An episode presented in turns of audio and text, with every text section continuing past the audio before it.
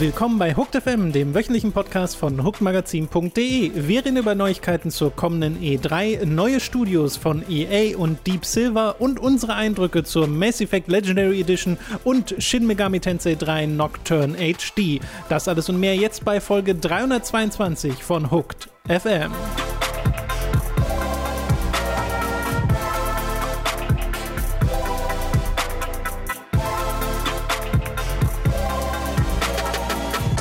Begrüßen euch bei einer neuen Folge Hooked FM. Ich bin Tom, mir zugeschaltet ist der Robin. Hallo Robin. Hallo Tom. Frohen Pfingstmontag.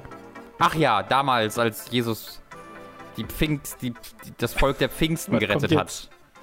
Die, die einsam in Pfingstland wohnten und ähm, Wie schnell kann man Hörer verlieren mit Robin Schweiger? also wenn wir immer noch, ich glaube, die haben wir schon alle verloren, Tom. Ich fürchte es. Wir haben, obwohl Ja, wir haben so ein, wir haben so ein paar Zuhörer, die ab und zu auch mal äh, von erzählen, dass sie äh, durchaus äh, religiös veranlagt sind und uns, und uns manchmal Sachen erklären, was ich, was ich mag.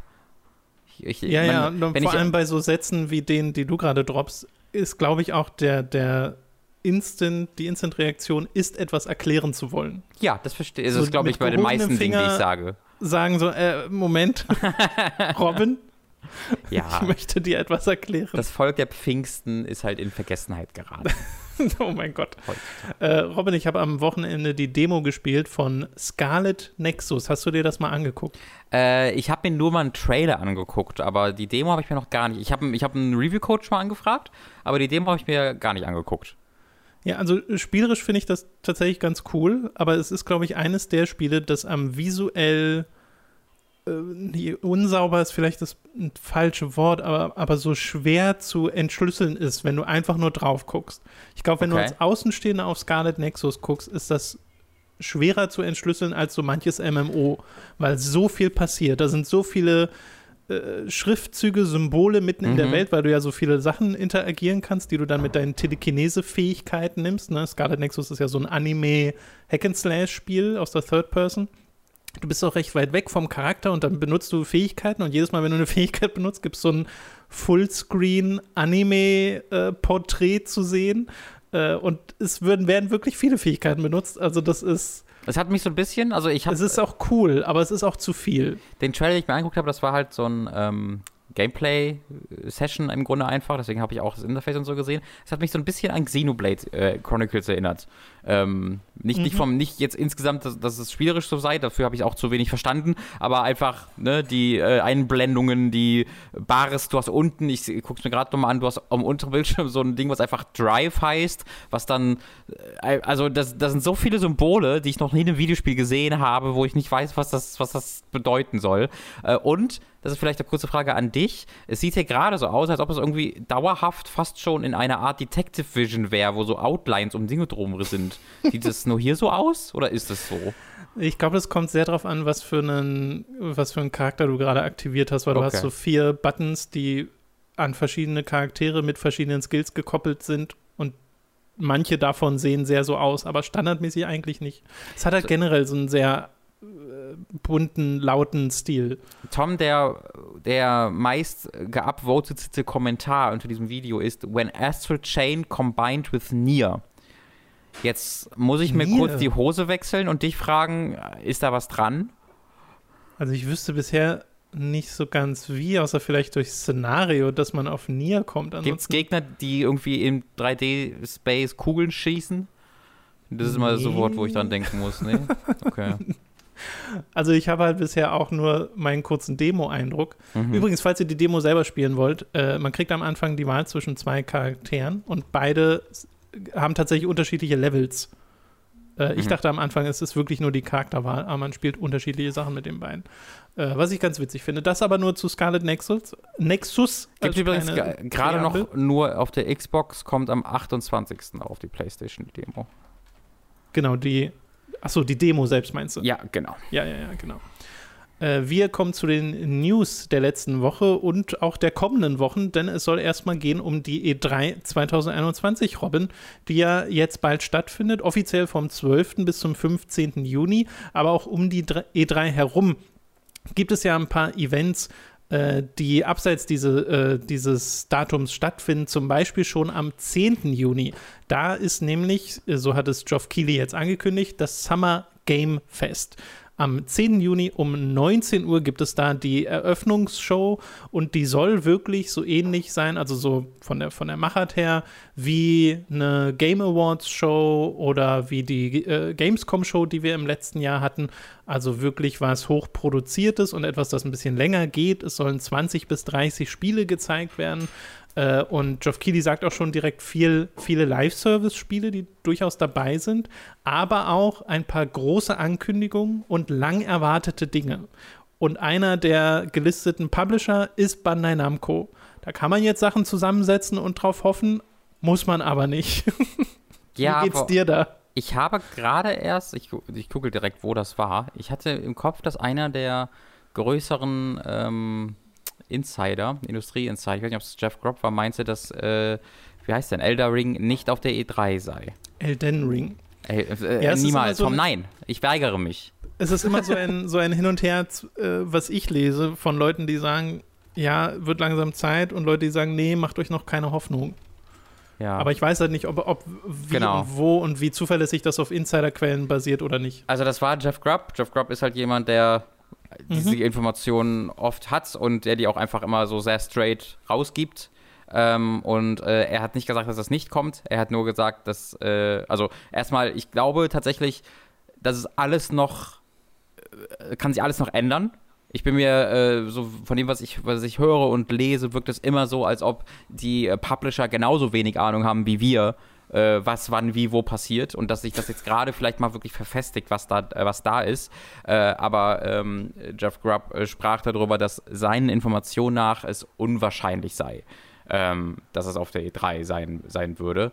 Ähm, aber ja, müssen wir mal schauen. Er hat nicht gesagt, dass es nicht da ist. Er, hat da, er sagt, er weiß es nicht sicher, aber von dem, was er. Es wäre ja auch auf dem Quellen Summer Games Fest. Good, po good, good point. Good point. Maybe. Aber geh- Geoff also, macht halt schon so Sachen, dass er teast, ich habe hier gerade so einen Test für einen unserer Slots äh, gemacht. Oh, da werdet ihr euch aber drauf freuen. Aber das macht Geoff Keighley halt immer. Jeff Keighley, wollte gerade sagen, Jeff Keighley ist äh, so ein Corporate Hype Man. Ähm, da gebe ich dann leider sehr wenig drauf. Äh, aber ich, also ich bin die letzten drei Jahre gut damit gefahren, niemals Elden Ring zu erwarten. Und ich werde das weiter so machen, Tom. Es ist auch eine sehr gesunde Einstellung, Robin. Aber Mhm. bei Bandai Namco sind immer gelistet als unterstützende Publisher dieses Events. Äh, ansonsten müssen wir mal schauen, was es noch für Ankündigungen und Events geben wird. Zum einen ist inzwischen bestätigt äh, durch ein, ich glaube, französisches Interview äh, mit Matt Booty von Microsoft, dass äh, es eine gemeinsame Microsoft- und Bethesda-Konferenz geben wird. Ich glaube, das ist jetzt auch nicht so groß überraschend. Microsoft haben ja Bethesda gekauft.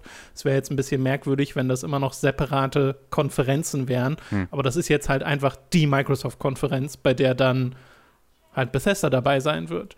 Äh, und es gab so ganz kurz Gerüchte auf äh, Twitter, die ich gesehen hatte, zu ähm, Starfield von Bethesda, was ja ihr nächstes großes Sci-Fi-RPG wird, ähm, wo es so hieß, naja, das ist irgendwie schon bald fertig und so und kommt möglicherweise bald raus.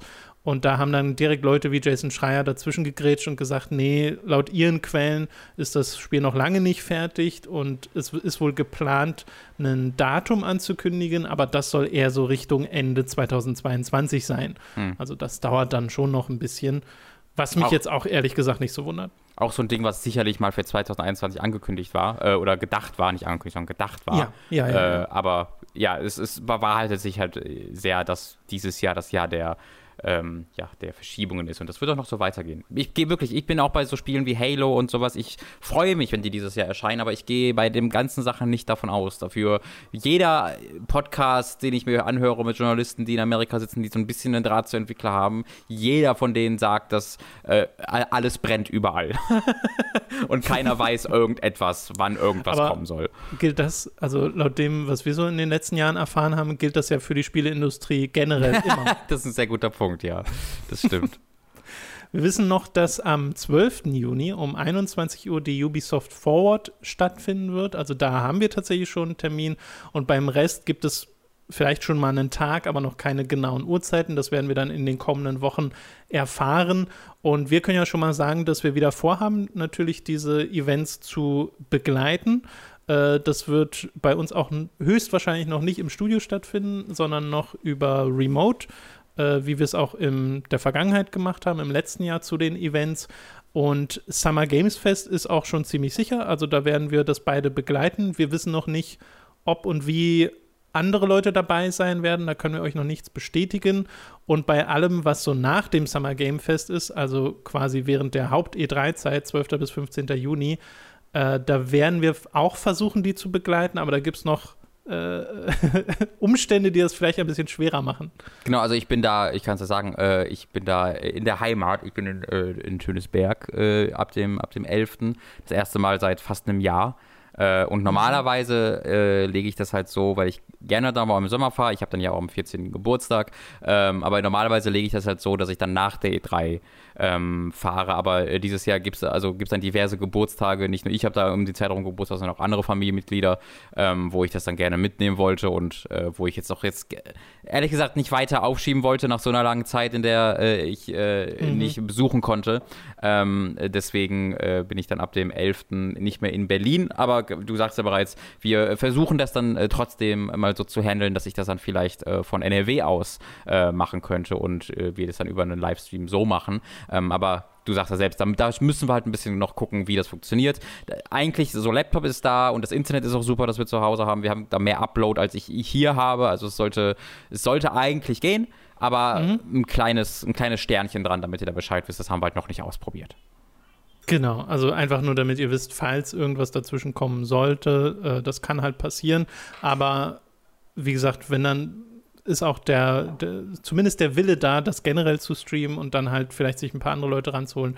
Aber momentan ist das alles noch in Bewegung, deswegen können wir euch da auch noch keine äh, festen Termine nennen und oder feste Versprechungen machen, sagen wir es mal so. Mhm. Äh, nur damit ihr es schon mal gehört habt. Zur E3 gibt es noch ein weiteres Gerücht, Robin. Und zwar von Reset Error, dem Forum. Da gibt es einen User namens Naftra, der ist ein bekannter Leaker, hat unter anderem schon Sachen zum PlayStation Future of Gaming Event vom letzten Jahr geleakt, äh, die sich dann als wahr äh, herausgestellt haben. Und laut seinen Informationen gibt es von Square Enix noch was zu erwarten, nämlich einerseits einen Cross-Gen-Titel von der IDOS-Seite und auf der anderen ein PS5-exklusives neues Final Fantasy, das mhm. wirklich ein Rollenspiel sein soll, das nichts mit Final Fantasy 16 und auch nichts mit Final Fantasy 14 zu tun haben soll und das von der Größe irgendwo zwischen World of Final Fantasy, also diesem Spin-off, was wir mal hatten, und Final Fantasy 16 angesiedelt sein soll. Also kein so richtig mega großes Projekt, aber auch nichts winziges. Äh, und das finde ich interessant, weil und ich frage mich wirklich, was oder, oder auch ausgeschlossen. Genau, und sieben wurde auch ausgeschlossen, ja, weil ich frage mich wirklich, was machen sie da noch? Crystal Chronicles? Ja, es könnte, es könnte alles und nichts sein. Ich glaube, das ist sehr schwer, das wirklich ähm, äh, abzuschätzen, weil Final Fantasy, du sagst ja mit sowas wie Crystal Chronicles ja auch oder World of Final Fantasy dann einfach neue Sachen startet. Ähm, und ich, es klingt ein bisschen, als ob es halt sowas wäre. Würde mich freuen. Würde mich auch freuen. Und also so wie es formuliert ist, klingt so, als wäre es jetzt nicht im Kosmos von Final Fantasy VII, weil das wäre sehr Square Enix, einfach so Nebenprojekte da aufzumachen, weißt du? So äh, Spin-offs, wie sie es bei dem ganzen äh, ursprünglichen Ding mal hatten in der Compilation of Final Fantasy. Wäre ich jetzt auch nicht dagegen so per se, aber ich würde mich auch freuen, wenn es einfach was ganz Neues ist. Ja, ich du? auch, ich auch. Es gibt auch jetzt gerade ganz aktuell von heute äh, erneut die ganzen üblichen Journalisten ähm, aus äh, den USA äh, schreiben gerade, dass ähm, bisher gibt es da noch keine genauen Infos, bisher hat noch keiner gesagt, um was es sich da handelt, aber es, ist, es gibt wohl eine komplette E3-Präsentation einer sehr großen Firma, die eigentlich sehr, sehr gut mit der Geheimhaltung ist die ist wohl komplett gerade in diesen Zirkeln geleakt. Ähm, also äh, oh, Journalisten haben Zugriff, also es, ich könnte mir vorstellen, dass es vielleicht Nintendo ist äh, äh, oder halt tatsächlich sowas wie Square Enix. Ähm, es, es, wurde bereits gesagt, dass es nicht Microsoft sei äh, und das geht wohl gerade rum. Also wir können, ich, uns, wir können sehr sicher davon ausgehen, dass innerhalb dieser Woche, vielleicht sogar heute an diesem Tag, eine komplette E3-Präsi bereits liegt. Damn. Ja. Ja, okay. Also entweder, je nachdem, wie ihr dazu steht, Augen offen halten oder extra schließen. Ja, da wird es dann schwierig, ne? wenn es dann nicht nur eine Ankündigung ist, die irgendwie liegt, sondern halt ein komplettes Ding.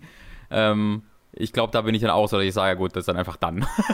sorry. Das ist, also, sorry an die Leute, aber es, Ja, ihr solltet also- vielleicht auch nicht im Ende Mai bereits irgendwie intern rumschicken. Ist vielleicht auch nicht so clever.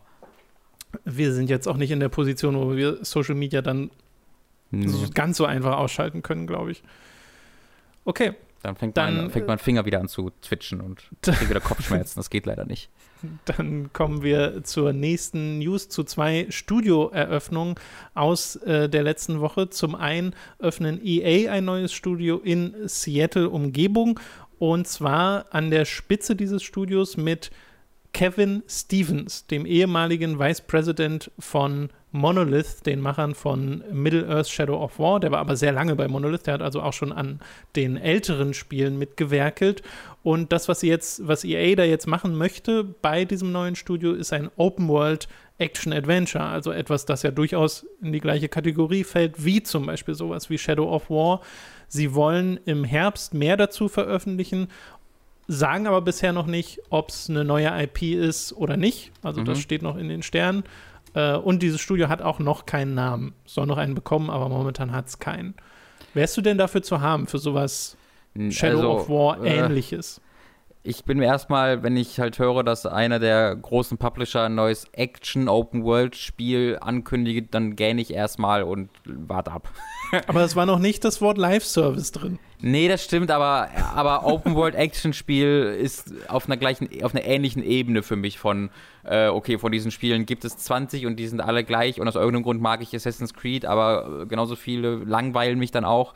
Ähm, deswegen, also da bin ich jetzt, da bleibe ich, bin ich, da drücke ich mal ganz doll auf die Bremse bei mir selbst ähm, und, und Bei warte mir kommt ab. es immer sehr, sehr auf das Drumherum an. Also was ist dann die, entweder die IP oder generell das Szenario, wenn es was Neues ist, äh, weil ich glaube, durch ein interessantes Szenario kannst du dem Ganzen einen Spin geben, wo selbst bekannte Mechaniken dann wieder Spaß machen. Mhm. Äh, hier wissen wir halt einfach noch gar nichts. Aber Genau. bei mir ist halt so zum Beispiel, ich habe ja die Mittelerde-Spiele, habe ich ja nur das erste von gespielt und das Mhm. mochte ich nicht so. Äh, und das zweite habe ich dann ausgelassen, nachdem alle gesagt haben, das ist nicht so gut. Ich habe das erste geliebt und sehr, sehr oder nicht geliebt, aber sehr gemocht.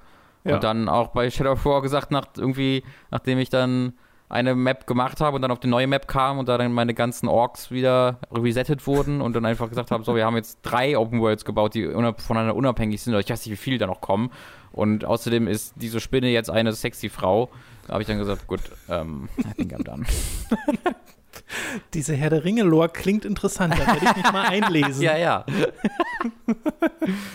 Ja, vielleicht ist dann das nächste ein bisschen spannender. Da geht es nämlich um Tolkien war Äh, so ein Deep- Wie-Barker, wirklich. Deep Silver, die ein altes Studio wiederbeleben, so wie sie es gerne machen, nämlich diesmal Free Radical Design. Das waren früher die Leute, die Timesplitters gemacht haben und genau für diesen Zweck sollen sie jetzt wieder entstehen, äh, denn es ist ganz offensiv, also Deep Silver sagen das auch direkt, wir machen hier Free Radical Design auf, wir haben hier Veteranen von Free Radical dabei mit Steve Ellis und David Doak und sie werkeln an einem neuen Timesplitters. Die Entwicklung ist aber noch nicht gestartet, also das hier ist wirklich der, der Anfang der äh, Anfänge für dieses neue alte Studio.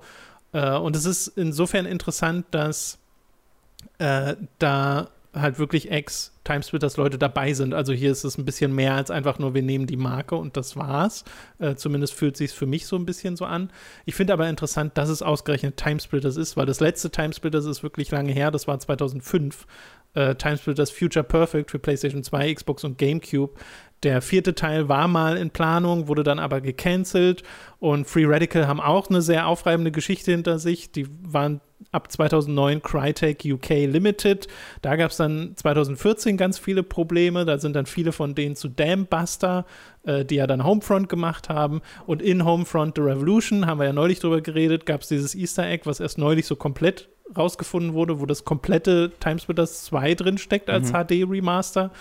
Äh, also das ist eine ganz äh, spannende Geschichte, finde ich eigentlich. Und ich hoffe oder würde mir wünschen, dass sie endet damit, dass es wirklich ein gutes neues Timesplitters gibt, auch wenn ich selbst mit dieser Reihe gar nichts zu tun habe. Also ich müsste da mich mal mit den alten Spielen beschäftigen, weil ich kenne die fast gar nicht.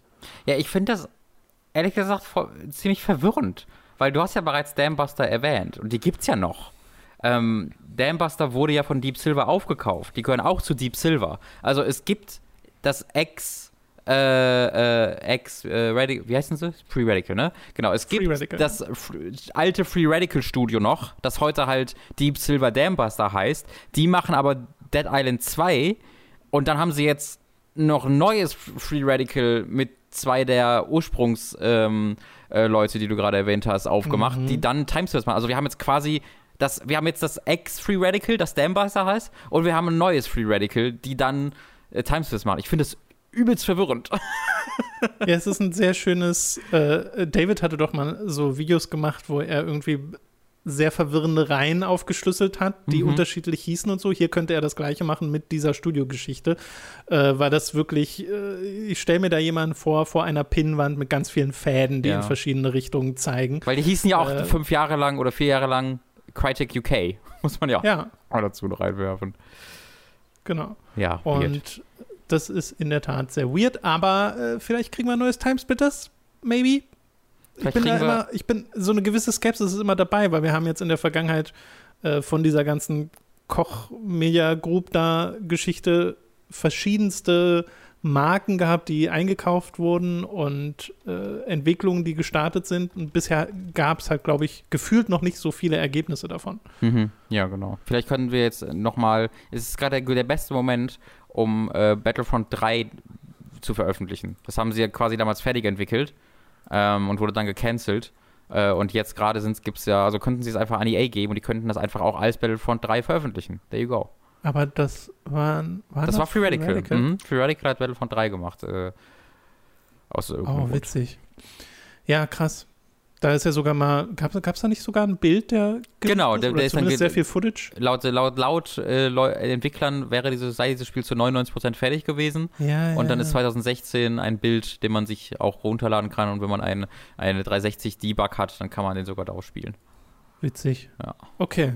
Also äh, ich hoffe, wir haben euch jetzt nicht zu sehr verwirrt damit. Ich glaube, die wichtige Information ist, dass ein Timesplitters entwickelt wird. Genau, es ist von dem, von, dem, von dem neuen Free Radical, was nicht das alte Free Radical ist, aber das alte Free Radical ist, weil es die ursprünglichen Erfinder von Free Radical hat. Easy. Ja, Easy. sehr gut. Sehr gut, Robin. Ja. Schön zusammengefasst. Äh, so, und das letzte ist ein Artikel, auf den ich gerne hinweisen möchte weil ich den sehr interessant fand. Wir haben ja in der Vergangenheit sehr oft über äh, Activision Blizzard geredet und speziell über Blizzard und äh, die Veränderungen, die es dort gab, die Probleme, die es dort gab.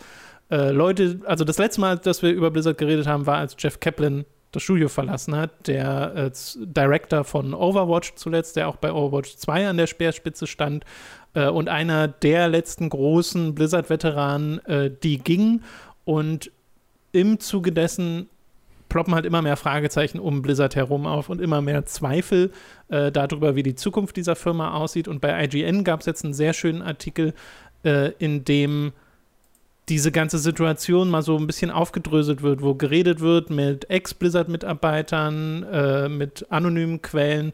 Äh, von Cat Bailey kommt der Artikel. Und ich finde, es ist eine sehr schöne Zusammenfassung der aktuellen Situation und auch so ein bisschen die, äh, eine Zusammenfassung der internen Perspektiven bei Blizzard und wie das dort alles ablief und was da so die Zukunftsprognosen sind. Da geht es auch viel zum Beispiel um dieses Incubation-Projekt, äh, Projekt, was sie hatten, was ja dafür da war, kleine Spiele mit so experimentellen Konzepten ähm, ja, zu testen und dann möglicherweise zu großen Spielen werden zu lassen. Und das war nicht erfolgreich. Das hat über Jahre und Jahre keine Früchte getragen, beziehungsweise die, die es getragen hat, die wurden gecancelt. Es war wohl mal ein experimentelles Mobile-Spiel in Entwicklung, das wurde gecancelt. Es war ein StarCraft First-Person-Shooter in Entwicklung, der wurde gecancelt, äh, wodurch dann auch, also das hat dann teilweise auch die Entwickler dort überrascht, die dann wiederum Blizzard verließen für so Studios wie Moonshot Games bei Dreamhaven, ne, von dem Ex-Chef äh, äh Mike Morhaime. Und äh, das ist halt super interessant zu lesen, was da auch intern teilweise für Ängste, Befürchtungen und Hoffnungen herrschen. Mhm. Es ist, es war jetzt nicht der große Leak dabei, äh, so die, der große nee. Infodump, der so alles so komplett, so, so, ah, okay, sondern es war im Grunde so eine sehr umfangreiche Momentaufnahme, die das alles nochmal so ein bisschen ähm, ja, die so, so, so zusammenschnürt, ja. Äh, also die ganzen Infos, die wir im Grunde bereits haben, nochmal ausführlicher präsentiert und ein bisschen Ursachenforschung äh, betreibt. Und also das Ergebnis ist, dass ja also was für mich so ein bisschen am neuesten daran war, oder die, die größte Überraschung ist vielleicht zu viel gesagt, aber am ehesten die Überraschung dieses Artikels war, dass ähm, es schon noch eine relative äh, Autonomität zu geben scheint bei den Entwicklern. Ja, also mhm. dass die Entwickler, zumindest laut eigener Aussage, scheinbar schon immer noch relativ eigenständig entwickeln können und sich auch jetzt nicht so viele Gedanken über Geld äh, äh, machen sollen, ähm, aber dass halt auch, auch unter diesen Umständen trotzdem jedem bewusst ist und klar ist, dass sich da halt Dinge geändert haben und dass halt die Atmosphäre eine andere ist ähm, und die unter der dort entwickelt wird. Ähm, und äh, das war einfach nochmal sehr, ja, sehr informativ und schön, das nochmal auf einen Punkt alles zusammengefasst zu sehen. Ja. Kann man schön darauf verweisen für Leute, die so gar nicht informiert sind gerade, die können sich diesen IGN-Artikel mal äh, eine Viertelstunde durchlesen und dann wissen sie wirklich Bescheid. Ja, wobei es ja auch darum geht, ne, dass Budget eine größere Rolle spielte, als es früher tat, oder so kulturelle Sachen, äh, wo es darum geht, dass Call of Duty so ein bisschen halt das ist, was bei Activision Geld macht und es sind nicht mehr so sehr die Blizzard-Spiele. Hm. Also gibt Call of Duty so ein bisschen die Kultur vor, wie äh, gemanagt wird und nicht Blizzard. Äh, und dass sich das halt potenziell ändern sollte, aber das, äh, das könnt ihr euch mal selber durchlesen. Ich verlinke euch den Artikel in der Beschreibung. Es gibt so einen, so einen schönen Moment, auf den ich noch kurz hinweisen möchte in diesem Artikel, ähm, wo das ist, glaube ich, der jetzt der neue Chefentwickler, nenne ich ihn einfach mal, der neue Director von Overwatch oh, ja. 2, ähm, wo er darüber äh, erwähnt halt einfach, dass er jetzt keinen großen Einfluss vom Management auf seine Entwicklung äh, spürt und er sagt einmal so, äh, also ich finde nicht, dass man groß merkt, dass Activision, äh, Entschuldigung, dass das Management da agiert, wo es offensichtlich eine interne Anweisung gibt, halt nicht diese Trennung durchzuführen äh, äh, nach außen äh, zwischen Activision und Blizzard, äh, der sich dann so ein bisschen fangen muss, was ich ganz ja. lustig fand. Er schreibt ja aber auch, wie wie sehr er so ein bisschen Jeff Kaplan vermisst. fand ich ja, irgendwie voll ich, süß. Ich war voll überrascht, wie offen ein aktuell tätiger Entwickler von Activision ja. Blizzard da äh, ähm, reden durfte. Weil normalerweise kriegst ja. du sowas nicht. Also normalerweise äh, reden dürfen äh, Mitarbeiter von so, so einem großen, äh, riesigen Publisher nicht so offen über Leute reden, die dann gegangen sind oder über ihre eigenen Gefühle. Natürlich, der verteidigt zu 90 Prozent oder zu 99 Prozent ja auch seine, seine Firma, für die er arbeitet. Aber trotzdem äh, fand ich das ganz, relativ überraschend, wie offen er da auch reden durfte. Genau, es muss nicht runtergespielt werden, dass, Je dass der Weggang von Jeff Kaplan eine große Sache war, meinst du? Ja, auf jeden Fall. Das ist halt ganz gut. Okay, damit sind wir am Ende der News angekommen. Wir kommen zur Werbung. Es ist wieder Zeit für eine kleine Werbepause. Zuallererst sei da Audible erwähnt. Mit dem Link audible.de slash hook bekommt ihr dort ein kostenloses Probeabo. Damit erhaltet ihr euer erstes Hörbuch für lau, das ihr auch über dieses Probierabonnement behalten könnt. Also merkt euch audible.de slash hooked. Für Amazon haben wir ebenfalls einen Affiliate-Link, über den ihr Kram beim Online-Händler bestellen könnt. Also holt euch das Vogeltraum Premium Vogelfutter ohne Weizen für Wildvögel, Ganzjahresfutter mit Sonnenblumenkörn, Wildvogelfutter, Vogel, Streufutter, Fettfutter für Vögel, zweieinhalb Kilogramm, das ihr schon immer haben wolltet. Oder halt Konsolen und Spiele, die gehen auch. Und wo wir gerade bei Dingen sind, die ihr schon immer haben wolltet, unser Merch. Wie wäre es etwa mit einer Tasse mit schickem Hook-Logo oder Shirts, Mauspads und Co. mit Comic-Designs von uns? Das gibt es alles bei unserem Get Shirt Shop, also schaut da mal vorbei. Ebenfalls vorbeischauen solltet ihr auf unserem YouTube YouTube-Kanal von Hooked, unserem Let's Play-Kanal Time to 3 und unserem Twitch-Kanal Hooked Live. Bei Twitch streamen wir jeden Mittwoch um 10.30 Uhr und jeden Freitag um 18 Uhr. Am Freitag stellte Robin eine Reihe interessanter Indie-Spiele vor, während ich am Mittwoch ein paar Retro-Playstation-Spiele anwarf. Die Aufzeichnung findet ihr bei Hooked und bei Time to 3. Dort startete auch unser Never Dead Let's Play, aber fragt bitte nicht warum. Außerdem erschien letzte Woche Robins Video zum Near Replicant Remake. Die 37-minütige Analyse könnt ihr euch euch auf unserem YouTube-Channel anschauen. All das wird erst durch eure Unterstützung auf patreon.com und steady.de möglich. Wir freuen uns auf euren Support. Alle relevanten Links findet ihr in der Beschreibung. Das war's mit der Werbung. Wir kommen zu den Spielen, die wir in der letzten Woche gespielt haben. Angefangen mit Mass Effect und der Legendary Edition, die alle drei, oder alle drei ist falsch, die drei der Mass Effect-Spiele vereint äh, in einer Art HD Remaster, wobei je nachdem, welches Spiel man anwirft, verschieden viel gemacht wurde an diesen Spielen. Vor allem Mass Effect 1 äh, war ja das, worum es viel ging äh, weil das so den größten Bedarf hatte an einem Remaster, weil es noch so, es ist sehr rough gewesen, wenn man heute zurückkehrt zum ersten Mass Effect. Äh, das ist jetzt für PlayStation 4, Xbox One und PC erschienen, kostet äh, zwischen 60 und 70 Euro, je nachdem für welche Plattform man sich entscheidet.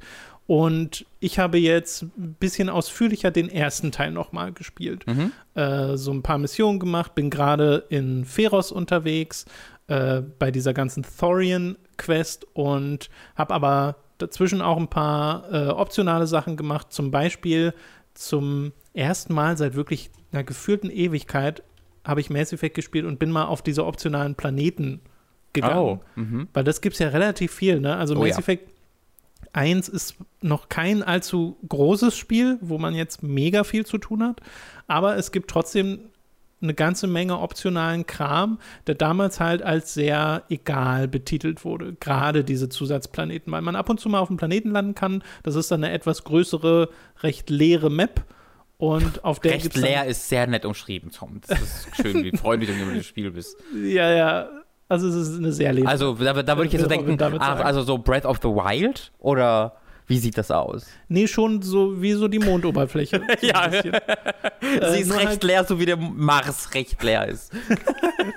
nur halt äh, mit irgendwie zwei, drei sammelbaren Objekten und manchmal irgendwie einer Station, wo man ein paar Leute totschießt. Hm. Äh, und das sind meistens so diese Zusatzplaneten. Und ich finde, die werden sehr aufgewertet durch dieses Remaster, weil zum einen die Grafik verbessert wurde und das teilweise sehr cool aussieht. Und da finde ich dann auch die Leere atmosphärisch ziemlich nice und durch den Fotomodus, sodass du da auch so ein paar Momente festhalten kannst. Es ist jetzt immer noch nicht so, dass ich die jetzt alle besuchen will und zu 100% completen will oder so, aber ich war also ich hatte Spaß daran, weißt du? So mhm. durch äh, diese Planeten anzusteuern, zu gucken, okay, wie sieht das jetzt hier aus? Und ich fahre hier ein bisschen rum und ich positioniere den, den Mako cool hier äh, direkt mit dem Lensflare drüber und mache da ein Foto von. Äh, das finde ich halt lustig, wie selbst sowas das dann aufwerten kann. Etwas, das spielerisch immer noch sehr egal ist.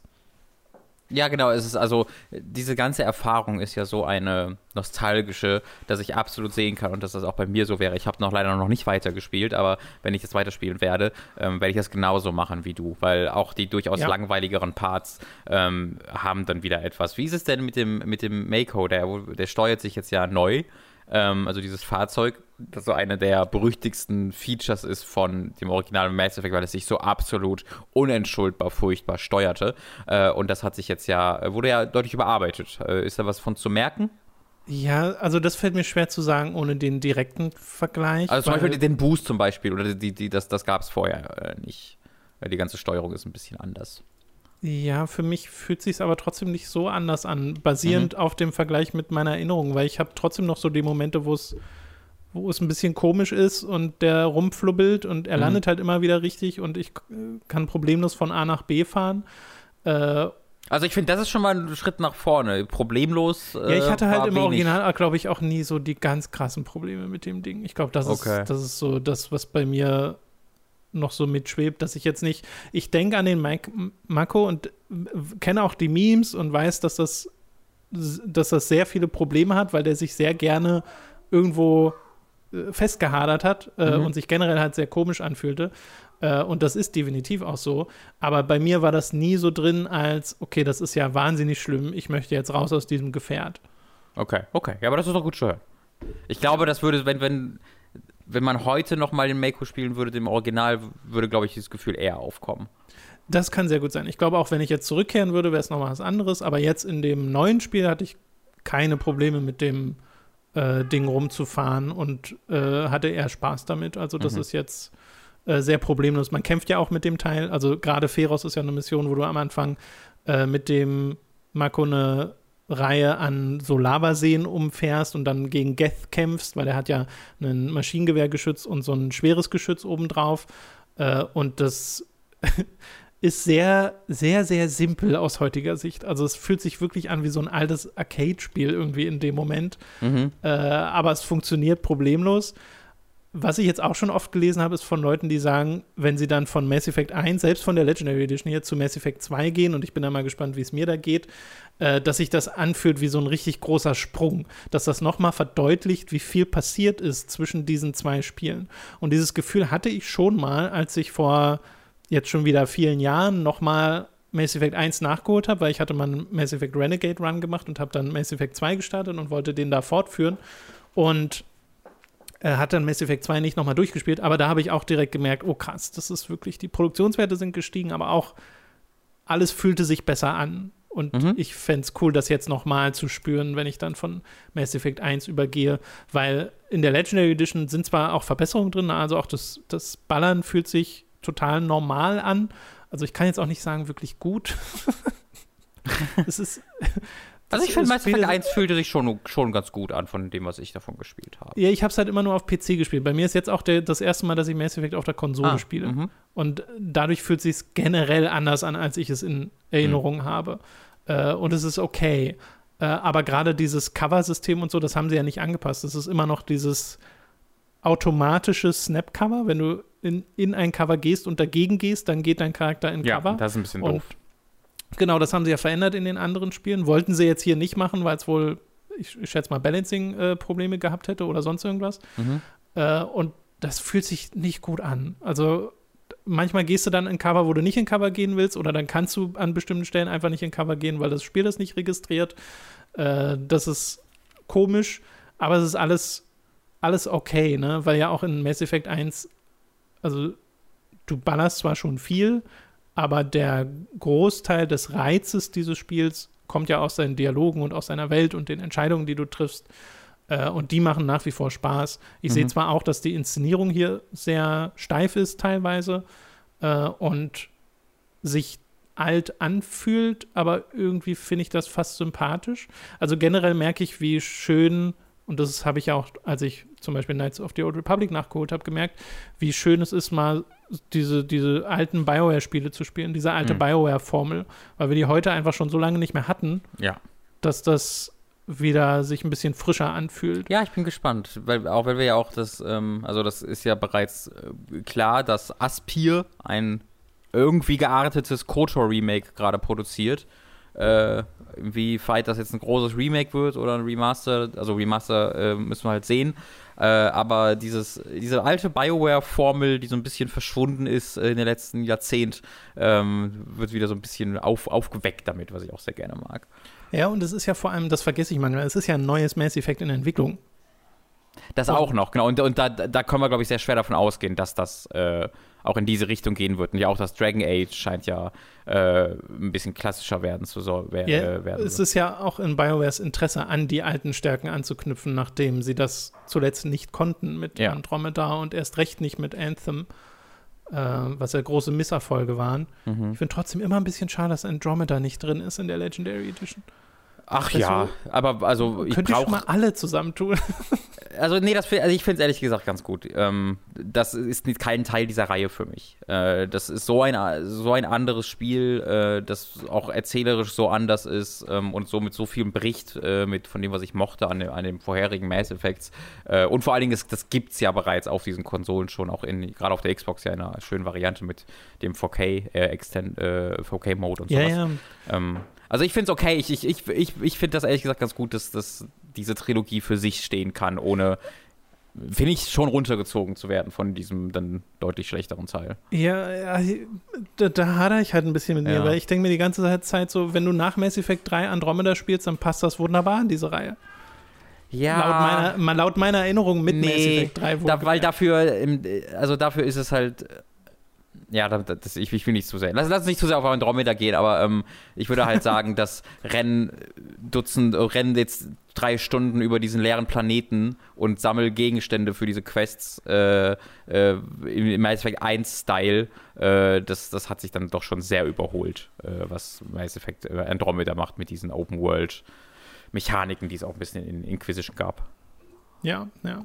Also, dass das Spiel Probleme hat, ist ja ohne Frage. Ich habe ich hab es halt dreimal probiert Ich kann, ich konnte Ja, es ja nicht. okay. Es ist zu ist, ja vollkommen, sorry. ist ja vollkommen legitim. Ist ja vollkommen legitim. ich wollte. hat es trotzdem Spaß gemacht. Und trotz der das, ist auch, das, das, ist auch, das ist auch sehr okay. Ja. Äh, und ich würde halt gern mal, also gerade nach Andromeda und gerade nach Anthem, was beide Spiele sind, wo ich sagen würde, da sind spielerisch richtig tolle Elemente drin. Mhm. Da sind Feuergefechte drin, die machen richtig viel Spaß. Das drumherum ist immer doof. Mhm. Und warum da nicht mal, also da hoffe ich halt, dass das nächste Mass Effect da reingehen kann und sagen kann, hier, das fühlt sich super geil an, dieses, diesen Sci-Fi-Shooter zu spielen und die Story ist gut. Ja. Holy shit, das geht? Krass. Bringt es endlich mal zusammen. Ja, genau. Aber also, ich glaube, viel mehr kann ich zur Legendary Edition auch gar nicht sagen. Es ist halt dann, hat halt die Stärken und die Schwächen vom alten Mass Effect und die Schwächen wurden ein bisschen abgeschwächt sozusagen. Dadurch, dass halt äh, dass das Shooting ein bisschen aufpoliert wurde und äh, Komfortfunktionen ein bisschen aufpoliert wurden. Aber dadurch, dass mir auch der direkte Vergleich fehlt zum Original Mass Effect 1, äh, zumindest in ausführlicher Form, kann ich das jetzt gar nicht so sehr beurteilen, wie viel sich da ändert, abgesehen von der Optik, die zu großen Teilen deutlich besser ist als im Mhm. Original. Wie gesagt, es gab ein paar Stellen, habe ich ja schon beim letzten Mal angesprochen, wo ich das neue Lighting nicht so schön finde. Also da ist es einfach nicht sehr schmeichelhaft für die äh, Ja. Charaktere.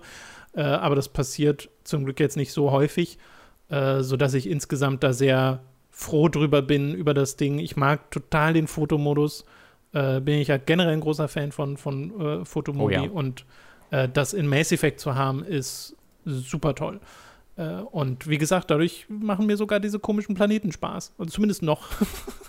wie lange ist die Frage, aber zumindest noch. Mhm. Äh, okay.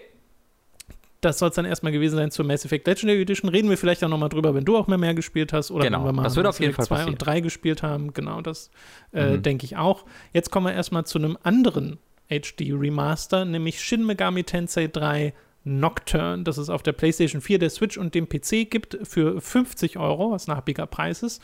Äh, Shin Mhm. Megami 3 ist ein PlayStation 2 Spiel gewesen, ne? Äh, genau, das erschien sogar, also sogar echt ordentlich alles. 2003 erschien das.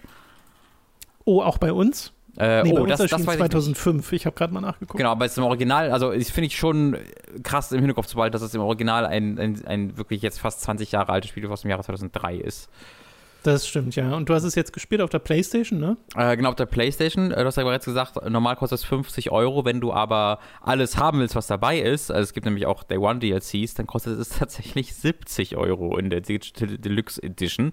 Was heißt Ähm, denn alles, was dabei Also das, ist? äh, also es ist tatsächlich, es gibt einen leichten Schwierigkeitsgrad, der nur in diesem Paket dabei ist. Ähm, Oh es gibt einen Musikpack äh, von, mit anderer Shin Megami Tensei Musik. Äh, aber das Interessanteste mit Abstand ist das äh, Maniacs Pack, ähm, denn dort ist Dante drin. Äh, und das muss ich vielleicht mal ganz Hm. kurz erklären, wie das funktionierte. Äh, es gab nämlich von Shin Megami Tensei 3, äh, das erschien, wie gesagt, im Original 2003. Und das hat dann eine sogenannte Maniacs Edition bekommen, die in Japan erschien. Und das ist die Version, die wir bekommen haben. Äh, das erste Mal. Äh, und diese Maniacs Edition hat halt als eines der äh, größten Kernfeatures ähm, Dante hinzugefügt. Äh, und zwar einfach als zusätzlichen Charakter. Du musst dir das dir einfach wie so ein Mass Effect DLC-Charakter vorstellen, der dann einfach ins Spiel integriert wird. Ja, also es gibt eine Cutscene Mhm. und dann steht da halt Dante beobachtet und du kannst den dann halt ähm, rekrutieren. Äh, und hat, der hat auch eine kleine Storyline und sowas. Und so Zwischensequenzen dabei, zumindest bis zu dem Punkt, wo du ihn rekrutierst und dann verschwindet er so ein bisschen und ist einfach ein Gameplay-Element. Ähm, und äh, das erschien dann bei uns im Westen. äh, Die, die Version mit Dante. Und dann erschien aber von Megami, äh, Shin Megami Tensei 3 noch eine dritte Version in Japan.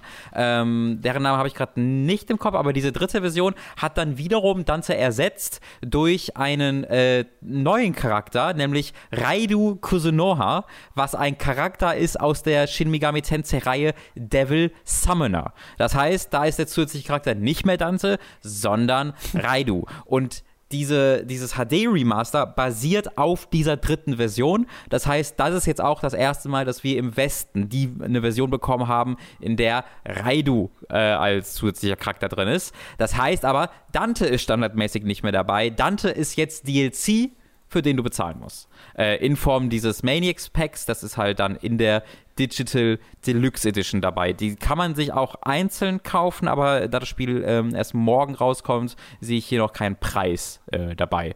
So, um euch nur mal voraus ein bisschen zu verwirren. Ja, es ist halt, also gerade bei sowas wie einem Remaster Mhm. von so einem alten Spiel, da, da gibt es eigentlich nur eine Variante und die ist, hier ist alles in einem Genau, hier ist fertig. Wir genau. haben halt gerade über die Legendary Edition von Mass Effect gesprochen, die fast genauso viel kostet und, oder wenn du die Special Edition von Shin Megami dir anguckst, dann kostet sie genauso viel. Mhm. Da sind halt drei volle Spiele drin mit all ihren Mit DLCs. DLCs, genau. Und, und es sind deutlich, deutlich umfangreichere äh, Remasters als das, was das hier neuere ist. Spiele. Äh, und neuere, also der Preis, der ist schwer zu verteidigen. Ähm, ohne Frage. Das Spiel sollte nicht mehr als 30 Euro kosten. Äh, bin ich ganz doll von überzeugt, ähm, weil das Ja, ist wirklich ja, ein HD-Remaster, das so das absolut Nötigste macht, aber selbst da könnte man drüber Und- diskutieren. Und das und ist halt auch so ein bisschen das. Ja? Ja, ich wollte nur noch ein, ein, einwerfen, das finde ich besonders schade, weil ich super cool finde, dass wir Shin Megami Tensei 3 Nocturne bekommen Ja. als äh, HD-Version und auch mit diesen Zusatzfeatures, wo du gerade schon sagst, zum ersten Mal hier äh, zu Lande überhaupt äh, verfügbar. Und dann wird es so aufgespalten und auch noch für einen ziemlich happigen Preis angeboten. Äh, ist halt schade, dass dann so eine eigentlich schöne Veröffentlichung oder potenziell schöne Veröffentlichung, das wirst du uns gleich sagen, Mhm. ähm, so runtergezogen wird. Ja, äh, ich würde sagen, eine schöne Veröffentlichung. Ist jetzt das erste Mal, dass ich wirklich mit der Shin Megami Tensei-Reihe interagiere. Ich kannte immer nur Persona.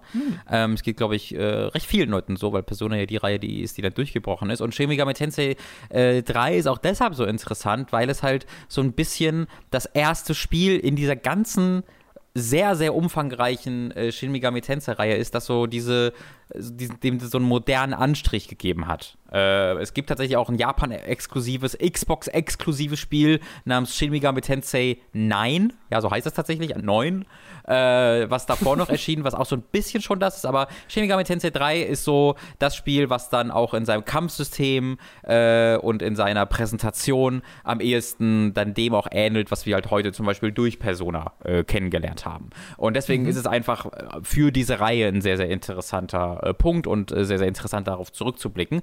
Äh, ich habe, wie gesagt, die ersten ein, zwei Stunden oder ersten zwei, drei Stunden von dem Spiel gesehen. Ähm, und äh, bin voll angetan von allem, was die da machen. Äh, Shin Megami Tensei, ich habe mich auch noch ein bisschen jetzt nochmal wirklich ausführlicher reingelesen in die Reihe, mir auch Sachen angeguckt und mich nochmal informiert. Äh, und das ist ja wirklich auch eine dunklere Reihe. Die Persona sticht da ja so ein bisschen raus als etwas lockerere Reihe. Also ja, auch sowas wie Persona 5 oder 3 ist im Verhältnis noch deutlich ähm, ja, lockerer als halt ein Shin Megami Tensei Spiel, weil diese Spiele ja die fangen ja damit an, dass die Welt untergeht. Äh, und das macht auch Shin Megami Tensei 3. Zu Beginn geht die Welt unter. Und zwar auf eine höchst abgefahrene und optisch spektakuläre Art und Weise. Und das zieht sich komplett durch die Präsentation. Es ist alles super seltsam und super faszinierend und äh, die die etwas steifere Übersetzung, die man ja auch von dem Persona-Spiel kennt, dem neuen Persona 5, passt hier wunderbar irgendwie zu, weil du scheinbar sowieso keinen einzigen normalen Menschen triffst, weißt du? Das sind alles so komische Wesen, aber selbst die normalen Menschen sind so komische Menschen, dass es irgendwie passt, dass sie so ein bisschen unmenschlich äh, sprechen. Und äh, da bin ich voll dabei. Das, ich finde, das Spiel sieht großartig aus, obwohl die Technik nicht großartig ist. Ja, wie gesagt, das Spiel ist von 2003 und hier wurde nichts dran gemacht, außer dass es hochskaliert wurde, ähm, was dann auch dazu führt, dass du äh, richtig hässliche Texturen auch dazwischen hast. Ähm, scheinbar haben die dann so, so, so ein- einzelne Texturen aufgebessert, es sieht zumindest so aus, und dann andere Texturen direkt daneben nicht, sodass du irgendwie eine Tür hast, die hoch aufgelöst aussieht, aber die steckt in einer Wand drin, die komplett niedrig aufgelöst ist. Also sowas passiert dann auch gerne mal. Ähm, das größte Problem dieses Remasters ist ohne Frage der Sound. Ähm, und zwar nur in bestimmten Situationen. Wenn ich jetzt durch die Overworld rumrenne ähm, oder einfach durch die Dungeons laufe, dann hört sich das eigentlich super an. Und ich mag auch den, zu ganz, ganz großen Teilen die Musik sehr, sehr gerne, weil die auch ziemlich abgefahren ist. Aber sobald dann ein Kampf losgeht, bricht's zusammen und das ist so eine 8-Bit-Qualität. Ja, es ist so, als ob wir unseren Podcast jetzt so schlecht rausrennen würden, wie es irgendwie könnten, weil es einfach übelst komprimiert ist und das haben sie nicht geändert. Sie haben einfach Also wird es dann so crunchy oder was? es ist so sehr, sehr blechern. Es wird, äh, es hört sich halt an wie ein extrem blecherner Mono-Sound, der dann auch leiser wird dadurch. Ähm, und es hört sich halt wirklich an, als ob so ein Gameboy-Sound aus deiner Soundbar rauskommt. Also selbst für PS2-Spielverhältnis ist das nicht besonders gut.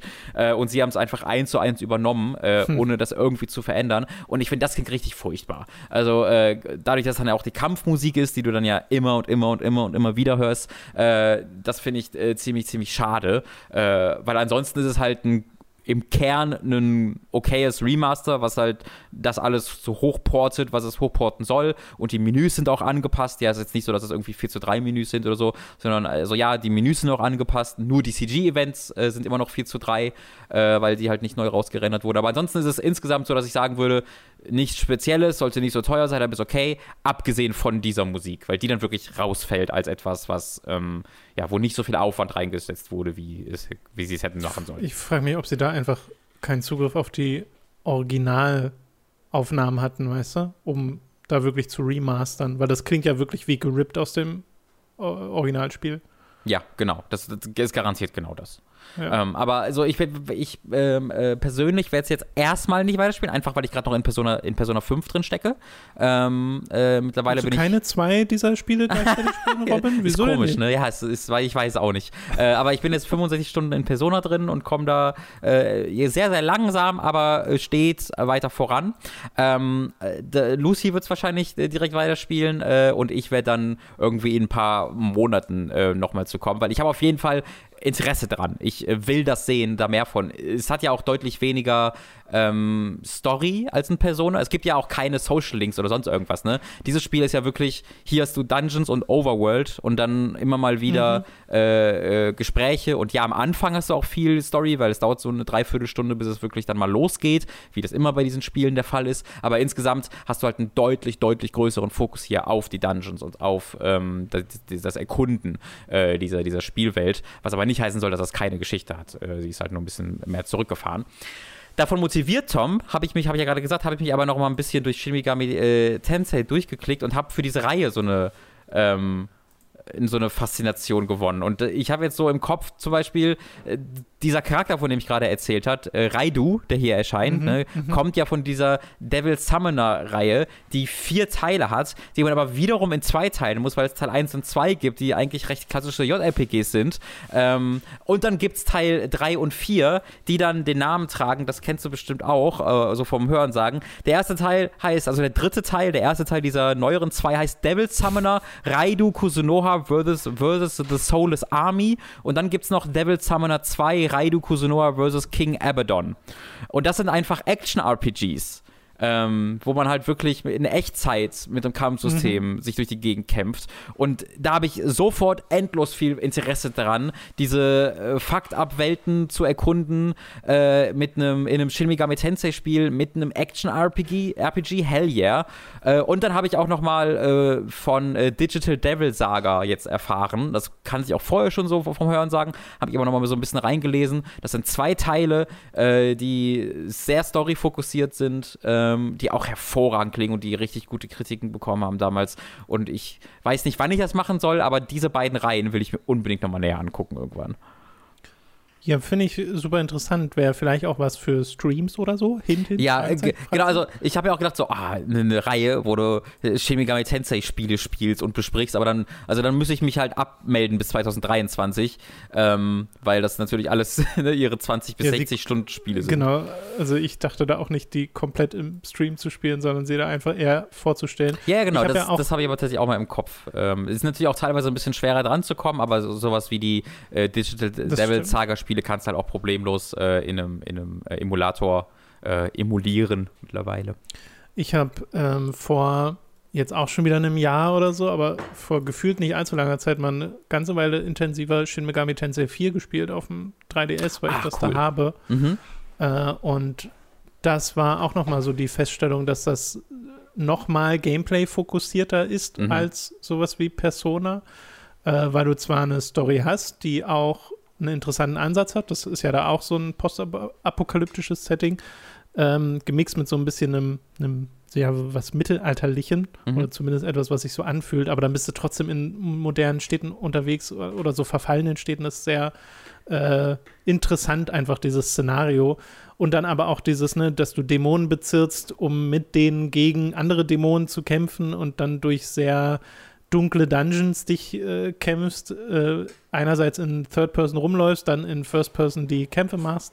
Äh, das war aber, äh, das hat mich dann auch wieder verloren nach einer Zeit. Ich glaube, weil dann der erzählerische Hook zu, zu lasch ist und ja, ja. Das, das Gameplay Fall- war mir dann ein bisschen zu hardcore. Ja, das ist auf jeden Fall Also- das Ding. Darum, danach musst du hier suchen. Nach einem Ja, JRPG, ja. das dich fordert, ähm, wo du ähm, durch die Gegend grindest, wo du aber dann auch so einfach, habe ich natürlich jetzt nicht am Anfang des Spieles bereits selbst erlebt, aber ich habe mich ein bisschen, wie gesagt, ja, durch, äh, durch, durch die Gegend durchgelesen und ähm, diese Spiele bieten dann halt auch eine Spieltiefe, an die eine Person nicht mehr ansatzweise rankommt. Ja, also wo du auf ganz verrückte Arten hier kämpfen kannst und irgendwie deine, deine Teams ähm, fokussieren kannst und dann äh, diese Gegner äh, auf, auf, eher auf Arten bekämpfst, die in Persona unmöglich wären, weil du so viele Möglichkeiten hast, äh, hier dich, dich, dich zu leveln und, und zu fusen und sowas. Ähm, und das Ja. ist dann halt eine andere Faszination. Und wie gesagt, ich bin mir auch nicht hundertprozentig sicher, ob es mich dann so richtig packen kann, aber es, ich bin so fasziniert davon. Und in Persona, äh, in Shin Megami Tensei 3 ist es dann auch so, dass die Welt so faszinierend ist, ähm, dass ich da auf jeden Fall mehr von sehen möchte. Genau, ja, so ging es mir bei 4 halt auch, aber es hat mir nur sehr langsam Sachen von seiner Welt gezeigt. Ich glaube, Mhm. so hat sich ein bisschen angefühlt. Ja. Äh, und bei Teil 4 war auch noch so ein bisschen das Problem, dass das jetzt von der Präsentation her nicht das aufregendste Spiel Ja, ein ist. 3DS, Weil ne? Es hat so 2D-Sprites benutzt für seine ganzen Dämonen und die waren nicht so toll aufgelöst. Das war, äh, es hätte deutlich besser aussehen können, sagen wir es mal so. Genau, Gerade wenn ich mir so Sachen angucke wie Atrian Odyssey oder so. Und da ist dann halt vielleicht der. Punkt, wo dann halt dieses HD-Remaster interessant sein könnte, weil Das das, halt äh, klassischer äh, präsentiert wird. Ähm, und da können wir dann ja vielleicht dieses, aber ich würde ja da auch von nächstem Jahr ausgehen, uns auf Shin Megami Tensei 5 dann auch freuen. Wollte ich auch gerade sagen, ja. Ja. Angeblich noch dieses Jahr. Ange wurde, wurde für dieses Jahr angekündigt im äh, aktuellsten Trailer von letztem Jahr, ähm, aber muss man, wie gesagt, Daubt. immer vorsichtig sein. Und wir haben ja noch nichts Gameplay-mäßiges gesehen, immer noch. 2017 war, glaube ich, Äh, dieser Ursprungstrailer. Nee, genau. Die Trailer waren immer noch sehr Also es, genau, es kam ja gar nicht, also es, es kam diesen Ankündigungstrailer, wo dass der quasi kam, als das Spiel auch in die Pre-Production ging. Ähm, Mhm. Und dann haben sie äh, letzt, ich glaube, es war letztes Jahr, äh, diesen äh, neuen Trailer gebracht, der aber auch einfach nur so ein bisschen hier Charakter und Szenario ist und spielerisch gibt es da immer noch ja nicht. Genau. Ja, schade. Aber vielleicht dann dieses Jahr, vielleicht bei der E3, Robin. Äh, Maybe. bei der E3. Auf Übrigens, ne, das ist halt auch ein, also Showcase. ich habe das nicht genug gelobt, äh, wie ich finde, wie äh, Deep Silver ähm, die angekündigt haben, dass sie halt Free Radical und äh, Timesplitters machen werden. Einfach indem sie es gesagt haben. Hier machen wir ein Studio und die machen Timesplitters. Äh, und ich finde, das ist einfach eine schöne, schöne Art, um jetzt nicht so Erwartungen zu wecken, wie das vielleicht der Fall war bei Shin Megami Tensei 5, dass nur mit so einem Trailer kam und dort ist nicht mehr Infos. Ah. Äh, wenn wir da direkt gewusst hätten, hier, wir entwickeln das, aber das ist in der Pre-Production und wir gucken mal weiter. Äh, da, ich mag das einfach, dass man so ein bisschen weiß, worauf man sich da einlässt und worauf man sich freuen sollte oder nicht freuen sollte. Dass man nicht irgendwie dann 2018, 19, ich meine, das war jetzt bei uns nicht so, weil wir kein riesen Fan der Reihe wären, aber wenn ich jetzt mega Fan von 3 und 4 gewesen wäre und dann 2017, 18 oder auch immer jetzt dieser Trailer da kam, ähm, dieser, diesen, diesen Teaser sehe, dann Ja, wäre ich ja. halt ganz Zeit so, oh Gott, wann kommt's endlich? Ja, Januar 2017, Tom.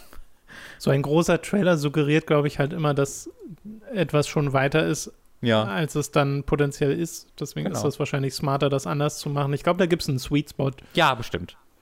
Ein Trailer und dann Infos vielleicht. Ja, ja, mal gucken. Okay, Now in Development. wir, wir haben noch zwei Spiele, über die wir reden wollen. Zwei kleine Indie-Titel, die du mitgebracht hast. Nämlich zum einen The Signifier, das es für PC gibt, Mhm. äh, das Ende 2020 erschienen ist, so wie ich das gesehen habe, und das so um die 17 Euro kostet. Äh, du hast es auch neulich in deinem Stream angespielt, zusätzlich auch mit dem anderen Spiel, über das wir heute reden werden, und noch anderen Titeln. Und musst, glaube ich, jetzt aber erstmal ausholen und sagen, was ist das Signifier für die Leute, die es wirklich gar nicht kennen? Äh, genau, wie du sagst, es erschien ursprünglich äh, letztes Jahr im Oktober, hat aber dann, äh, und deswegen ist es dann in meine Aufmerksamkeit gerutscht, äh, Anfang diesen Jahres einen Director's Cut Release bekommen, der ähm, halt äh, so ein bisschen, also er hat zum Beispiel Tipps wurden hinzugefügt, wenn du irgendwie feststeckst, dass du dir da was kriegst und es performt besser, hat äh, neue Endings, ein bisschen mehr Sprachausgabe, also so ein Kram, ja. Ähm, mhm. Einfach insgesamt hoch, noch, also das ist hochwertiger wirklich. Ich habe das Original selbst nicht gespielt, ähm, deswegen habe ich jetzt nicht den direkten Vergleich. Aber das Signifier ist ein, äh, so ein, ein Narrative Game, äh, würde ich das bezeichnen, mit einem leichten äh, Rätselelement, wo du einen äh, Mord slash Selbstmord aufklären sollst. Äh, es wird als Selbstmord dargestellt am Anfang des Spieles und äh, dich, du wirst beauftragt von, ich glaube, es ist eine Firma, ich weiß gar nicht, ob es eine Regierung ist oder eine Firma, bin ich mir gerade nicht so sicher. Jedenfalls wirst du beauftragt von denen, ähm, aufzuklären, was es da auf sich hat. Äh, denn du, das ist eine ähm, ja, so eine Cyberpunk-artige Welt, in der ähm, zumindest ein Teil der Menschen eine Disk in ihrem Kopf quasi stecken haben, ähm, wo alles aufgezeichnet wird, was du so äh, nicht, also es wird nicht aufgezeichnet, was du siehst, sondern es zeichnet im Grunde deine Erinnerungen auf. Ja, also du kannst mhm. auf die mhm. Erinnerung eines Menschen zugreifen, um es ganz simpel zu, zu formulieren. Und äh, du bist einer der Wissenschaftler, äh, die eine Maschine gebaut haben, um auf diese ähm, Erinnerungen zuzugreifen. Und was ich direkt sehr, sehr gerne mag an diesem Spiel, ist, dass es sich extrem viel Mühe gibt, das wissenschaftlich zu begründen. Und es ist, es ist Blödsinn, ja, es ist natürlich Blödsinn, was man hier macht, aber das wird also, so, sie verbringen so viel Zeit damit, optional. Du musst damit nicht interagieren, aber du kannst mit so vielen äh, Dingen interagieren, die dir erklären, wie sie das entwickelt haben und, und warum es da Probleme gibt, äh, dass es total ähm, einfach mir gemacht wird, äh, diese Welt tatsächlich für voll zu nehmen. Äh, ein so ein Draw, der mir da direkt super gut gefällt, der auch auf einer spielerischen Ebene spannend ist, ist, dass es jede Erinnerung auf einer objektiven Ebene und auf einer subjektiven Ebene gibt, was diese Maschine versucht zu filtern. Dass diese Maschine mhm. halt sagt, okay, dieser Teil der Erinnerung ist tatsächlich einfach so, wie die Welt aussieht. Hier können wir das so filtern, dass wir objektiv richtig darstellen können, wie dieser Raum aussah. Und da gibt es dann immer wieder halt Probleme, dass halt irgendwelche ähm, Tische irgendwie in, den, in die Wand reinbluten, also nicht, nicht wortwörtlich bluten, aber ne, so rein übergehen und dass irgendwie Sachen ein bisschen krumm sind, weil einfach der, die, ja, diese, diese, dieses, diese Maschine damit noch Probleme hat. Aber insgesamt ist das einfach eine akkurate Darstellung davon, wie diese Umgebung aussieht. Und äh, dann gibt es aber auch den, die subjektiven Part der Erinnerung, der dann, die dann versucht, Emotionen und Illusionen, die dieser Charakter hatte, zu visualisieren äh, für den, der diese Erinnerung erkundet. Und da wird es dann natürlich sehr, sehr spannend. Da werden dann diese Welten tatsächlich völlig unwirklich und du läufst äh, dann eine, eine Leiter hoch in einen Raum, äh, der, wo es dann durch die Decke geht und dann bist du plötzlich in einem schwarzen, extrem niedrig aufgelösten Tunnel, der dann in eine ganz andere Umgebung führt und dann bist du plötzlich wieder in der Wohnung von vorher, aber zu einer anderen Zeit. Also mhm. da wird es dann halt wirklich crazy und die größte Stärke dieses Spieles wird dann da auch klar. Und das ist, finde ich, nämlich die Präsentation.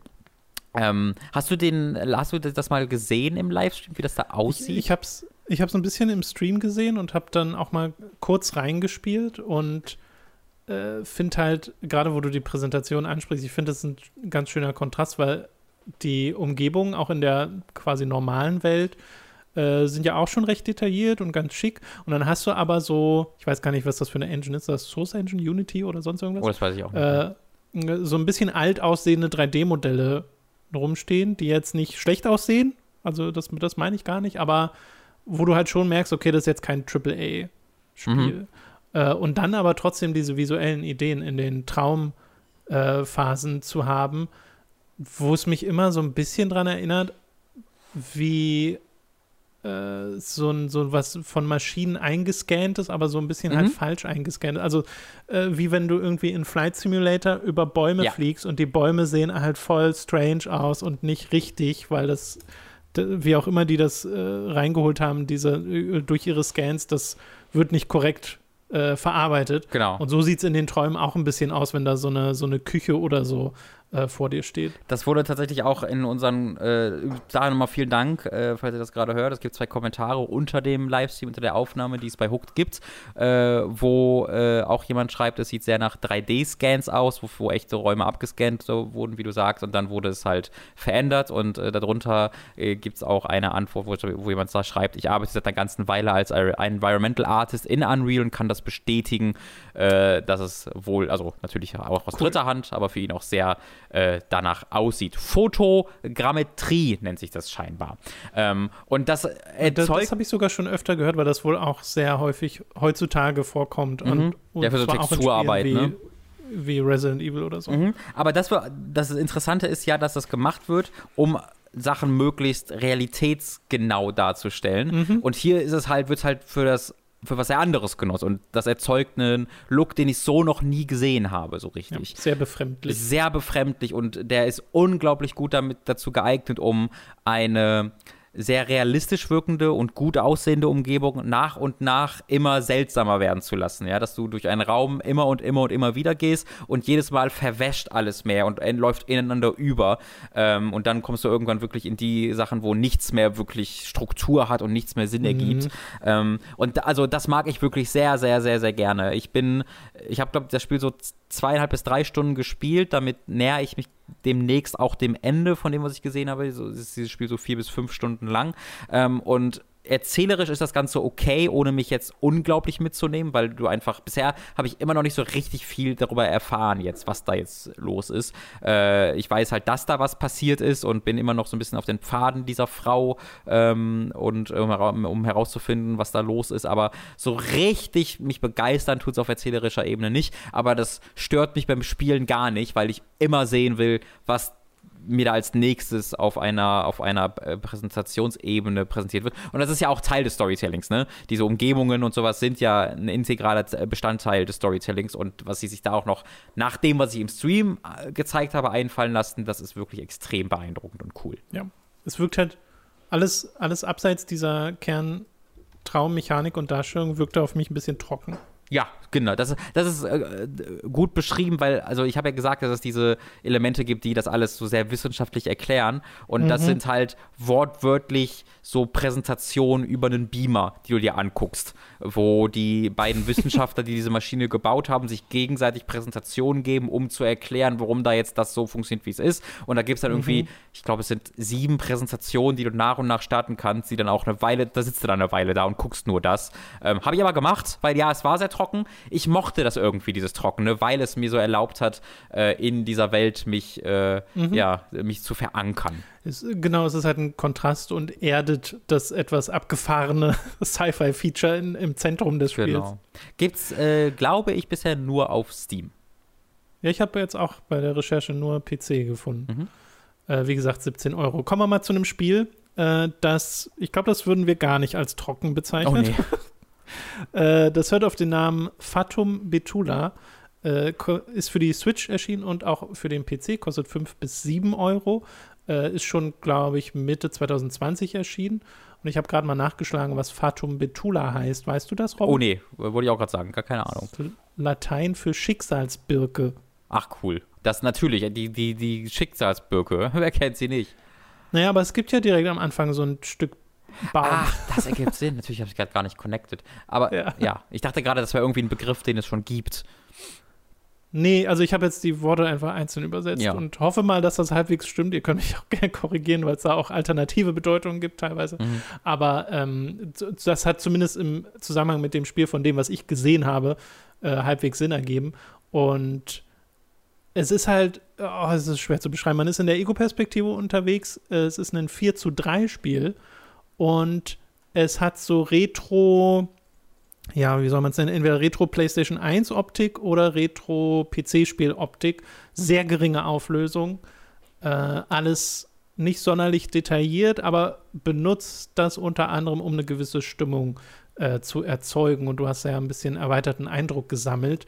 Äh, was, was, wie würdest du es beschreiben, Robin? Was ist das für ein Spiel? Das ist ein, ein ich will, also ne, manche Leute benutzen ja das, äh, die Bezeichnung Walking Simulator. Ich gehe da eher zu Narrative Game, Exploration Game, Narrative Exploration Game, irgendwie ja, sowas. Vor allem hier ist ja auch sehr viel Puzzle-Element eigentlich noch mit drin. Ich, es ist schon Puzzle, ja, aber es ist halt, also ich glaube, Leute stellen sich was Falsches vor, wenn wir Puzzle sagen, weil da, dieses Spiel ist sehr ja. mysteriös. Ähm, ja. Ne, diese P also diese erstmal die PS1-Optik, die liebe ich. Ich finde, dieses Spiel sieht absolut großartig aus. Ich bin da auch ein sehr großer Fan. Ja. Und das direkt das erste Ding ist halt sehr schön, weil ich habe das dann auch mal angeschmissen, weil ich neugierig war äh, schon allein aufgrund der Optik und wusste noch nicht, was ich machen sollte. und am Anfang bin ich dann in diesem Raum und dann ist mal, hä? Und mhm. da muss ich so einen so Eintrag lesen, sind sehr kryptischen von einem äh, Zettel oder einem Tagebuch, das ich dabei hatte. Äh, und da musste man wirklich in die Leere gucken für eine Weile. Mhm. Und das war dann die, die Lösung des Rätsels. Und dann kam ein so ein Viech entgegen und das war sehr gruselig. Sehr gruselig, ja. Und dieses Spiel ist halt insgesamt einfach super äh, anarchisch und weird und so ein bisschen gruselig. Ja, ähm, albtraumhaft. albtraumhaft. Es gab aber auch einen Moment, wo ich extrem lachen musste im Stream. Also, dieses Spiel hat auch ähm, seine lustigen mhm. Momente. Mhm. Äh, hat so ein bisschen was von so einem, ähm, von so einem Suda-Spiel, wenn es in eine etwas andere Richtung gehen würde. Aber oh. so ja. das Grundfeeling ja, erinnert mich so ein bisschen daran. Ähm, also, ich mag es sehr, sehr gerne. Du erkundest hier eine sehr kleine Spielwelt.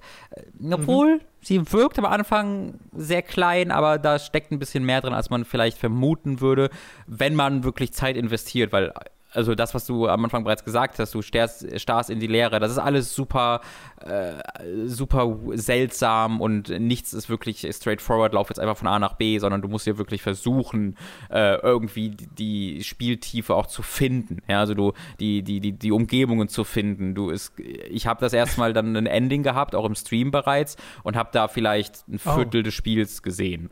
Ähm, okay, cool. Das Spiel hat sieben Endings, glaube ich, oder acht Endings, äh, die dann auch wenn du einfach straight up dann machst, was du machen musst, sehr schnell zu erreichen sind. Aber um das wirklich zu verstehen oder äh, auszuprobieren, bist du dann wirklich eine Weile damit beschäftigt. Ähm, und das erzählt dir halt einfach alles so ein bisschen die Geschichte dieser Welt, gibt dir so ein bisschen Atmosphäre an die Hand äh, und ist immer, es ist immer aufregend zu sehen, was hier als nächstes kommt. Es ist immer, immer spannend, ja, weil du hast, du kannst schwer vorhersehbar. Absolut unvorhersehbar, was hier als nächstes passiert oder was du als nächstes machen musst oder wie du mit dieser Spielwelt interagieren musst. Absolut ein rätselhaftes, mysteriöses Spiel, ähm, dass ich, das mir deswegen aber auch so unglaublich viel ähm, Spaß gemacht hat und Freude ja, bereitet. Es war auch Frust auf jeden Fall dabei. Ich habe dann auch nachgeguckt irgendwann und da waren dann so Sachen, wo ich dachte, ja, da hätte ich also vielleicht, wenn ich jetzt noch drei das, Stunden rumgerannt wäre, hätte ich das vielleicht rausgefunden. Das, genau, das wäre jetzt die Frage gewesen, die ich als nächstes hätte, ob das nicht auch diese, dieses kryptische, dieses sehr weit, na, weit hergeholt ist vielleicht auch falsch, wobei das könntest du jetzt besser beurteilen, aber zumindest einer der ersten Charaktere, den ich getroffen habe, da bin ich halt in den Brunnen gefallen, der hat mir gesagt, er kann irgendwie mit Holz nicht interagieren mhm. oder kommt durch Holz nicht durch, braucht aber irgendwie den Schädel von einem Unsterblichen, weil er selber unsterblich werden will und der einzige Unsterbliche, den er kennt, ist hinter einer Holztür, also kommt er da nicht hin äh, und dann ist daneben halt so eine Holzhütte und ähm, im Keller dieser Holzhütte liegt ein Skelett, das mit dir redet, der sagt, er ist unsterblich und findet das alles sehr scheiße und hat aus irgendeinem Grund sehr lange Beine. Das ist super das ist so strange. Creepy, ja.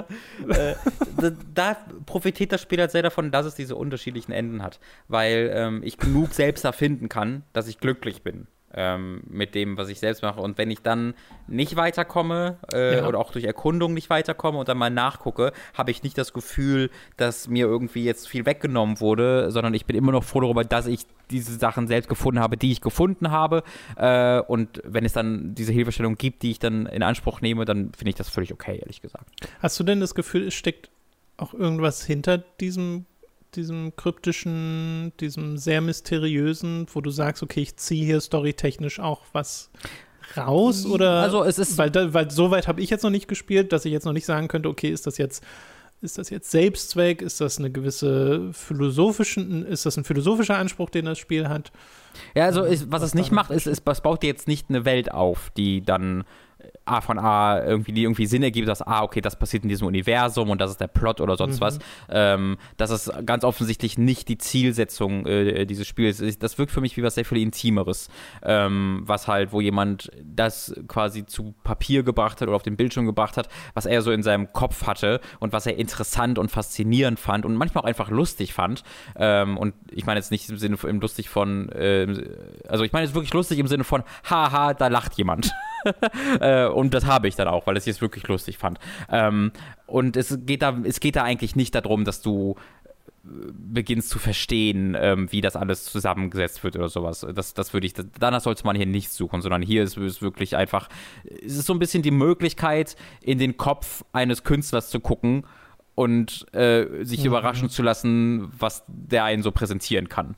Äh, und da habe ich dann sehr, sehr viel Freude mit, aber ich verstehe, wenn Leute nach ein bisschen was Konkreterem suchen, durchaus. Ja, ich mag halt diesen, so diese, diesen halben Horroransatz. Also ich finde es mhm. schon gruselig, das Spiel, jetzt aber nicht auf eine Art und Weise, wo ich mich groß erschrecke oder dann gar nicht weiterspielen kann. Es eher so geht so in diese Strange-Fiction-Richtung, mhm. also sowas sehr, sehr Seltsames, Mysteriöses. Und das dann gepaart mit dieser alten PS1-Optik ist halt sehr nice. Also das, das, das, da bin ich einfach ein großer Fan von. Ich mag sehr, wenn das so be sehr bewusst eingesetzt wird, dieses, okay, wir stellen absichtlich quasi weniger dar, um mehr zu suggerieren. Äh, das, das mag ich sehr gern. Mhm, mhm. Und es ist vor allem voll günstig. Es kostet halt wirklich nur 5 bis 7 Euro. Genau, genau. Es ist halt, ne, wenn du dann, ich, wie gesagt, ich habe ja in, den, in der halben, dreiviertel Stunde im Stream dann wirklich dieses eine Ending auch schon erreicht. Ja, klar. Ähm, aber da steckt deut, deut, schon noch deutlich mehr drin zusätzlich. Ich finde, das ist aber ein super Preis, um einfach mal das zu kaufen zu gucken, wie es ist und äh, da jemanden, einen, genau. einen einzelnen Entwickler zu supporten, was ich sehr faszinierend finde. Ein zum Zeitpunkt des Releases 20-jähriger Entwickler, der ge wurde geboren, als es die PS2 schon gab, Tom. Ja, junge Leute existieren, Robin, und sie machen auch schon Dinge. Ja, also, nee, also ich finde das aus, de aus, aus, dem Aspekt so interessant, äh, wie es sich halt präsentiert. Ja, dass du hier diesen Retro-Look hast. Ach so, du meinst, ja, ja, ja. Genau, also okay. von, von einer Person, Verstehe. die das nie erlebt hat, sondern was einfach, äh, ja, aus purer Faszination für den Look passiert und gar nicht aus dem nostalgischen Grund. Aus dem Aspekt äh, finde ich das sehr mhm. interessant mhm. und sehr spannend. Aber ich meine, das ist halt auch was, das ja die ganze Zeit passiert, ne? Wir mhm. haben ja auch zahllose irgendwie Filme oder sonst was geguckt, die vor unserer Zeit entstanden sind. Ja. Und die haben uns dann wiederum inspiriert, ob nun bewusst oder unbewusst, aber das passiert ja nun mal. Ja. Äh, okay, sehr schön. Falls ihr für diese beiden Spiele, Signifier und Fatum Betula, ein bisschen nochmal einen, einen visuellen Eindruck haben wollt und vielleicht den Podcast hier gerade nicht geschaut habt äh, und äh, Robins Eindruck nochmal äh, sehen wollt, dann könnt ihr euch den Stream angucken. Die Stream-Aufzeichnung gibt es bei Hooked bei uns auf dem Channel äh, da hat Robin diese Spiele vorgestellt und noch ein bisschen was anderes, ne? Genau, es waren insgesamt vier Spiele. Es waren diese beiden Spiele, es war ein Spiel namens äh, Tassomachi und Grey Dawn. Alle so ein bisschen mit so einem narrativen und Exploration-Fokus. Mhm. Cool. Jetzt geht's um eine ganz andere Narrative, Robin. Mhm. Da kannst du uns gleich sagen, ob da was Spannendes passiert ist. Ob das auch Strange Fiction war am letzten Wochenende, weiß ich nicht. Äh, manchmal von deinen Erzählungen wird es ja ein bisschen komisch. Bei der Formel 1 ist es nämlich Zeit für Robins famoses Formel 1-Fest. Nee, ich mache kein w Nicht für Monaco, Tom. Das tut mir leid. Oh. Das ist nicht angemessen an dieser ja, Monaco Stelle. ist auch scheiße. Also aus meiner Erfahrung her kann ich das auch bestätigen. Ja, ne? Auch, auch vom Fahren wahrscheinlich, oder? Ja, ja. Ja, vom Selbstfahren. Monaco ist der Stadtkurs, wo einfach die in so einer Stadt sind, wo nur Millionäre wohnen und dann fahren die da mit 50 bis 150 km durch und keiner kann überholen, alle fahren hintereinander. Das machen sie zwei Stunden, dann ist das Rennen vorbei. Äh, aber währenddessen sind überall Millionäre und Schiffe und wow, äh, das Leben der Reichen und Schönen und das ist alles, hat so viel Charme alles, Tom. Nee, das ist alles scheiße. Das ist alles Kacke. Äh, wirklich holt, einen, holt ein paar große ähm, äh, hier, wie nennt man, Baustellenmaschinen äh, und geht damit einmal über Monaco drüber und dann ist, finde ich, schon viel gewonnen. Ich bin kein Freund dieser ganzen, ach, alles davon. Es ist so ein ekliges zur Schaustellen von einfach nur von, von Reichtum äh, zu jeder Sekunde. Ähm, das finde ich immer ganz, ganz abartig. Naja, das ist eine andere Geschichte. Äh, Formel 1 in Monaco, äh, dieses Rennen, also erstmal, es gibt im Grunde drei spannende Dinge, die passiert sind. Ähm, eine davon ist vor dem Rennen passiert, eine davon ist während einer und während einer äh, Boxengasse passiert, äh, während des Boxers passiert und die dritte davon haben wir nicht gesehen. Ähm, das sind die drei spannenden Sachen dieses Rennens. Erste spannende Sache, äh, Charles Leclerc, der übrigens ein Monegasse ist. Also jeder, nicht jeder, aber gefühlt jeder Formel-1-Fahrer wohnt mittlerweile in Monaco weil die sind Millionäre und wer will, dann will man natürlich in Monaco wohnen. Äh, aber Charles Leclerc kommt tatsächlich aus Monaco. Ähm, und äh, der mhm. hat dann tatsächlich geschafft, sich auf die Pole zu setzen, was sehr überraschend war, denn Ferrari äh, ist dieses Jahr zwar deutlich stärker als letztes Jahr, was eine absolute, ja, was peinlich war, wie schlecht sie letztes Jahr waren, aber sie sind auch dieses Jahr immer noch merklich hinter Mercedes und ähm, Red Bull eigentlich eher so auf McLaren-Level. Äh, aber Monaco scheint den extrem zu liegen, so wie sie das Auto gebaut haben haben. Und tatsächlich konnte Charles Leclerc da die, äh, das Ding auf Platz 1 setzen in der Qualifikation. Und du musst dir so vorstellen, in der letzten Qualifikationssession fährt im Grunde jeder äh, so zwei schnelle Runden insgesamt. Manchmal sind es noch drei, aber meistens machen sie, machen sie zwei schnelle Runden. Äh, und das war in der ersten schnellen Runde, wo er schon diese, diesen äh, Rekord, nicht diesen Rekord, aber diesen Platz 1 äh, gesetzt hat. Und dann die, direkt vor Ende des, der Qualifikation fährt dann jeder seine zweite schnelle Runde. Äh, und dabei hat dann ähm, Charles Leclerc sein Auto in die Wand gesetzt tatsächlich. Was dann zum oh. Abbruch oh. der Qualifikation führte, was mhm. dann auch dazu führte, dass er auf Platz 1 blieb.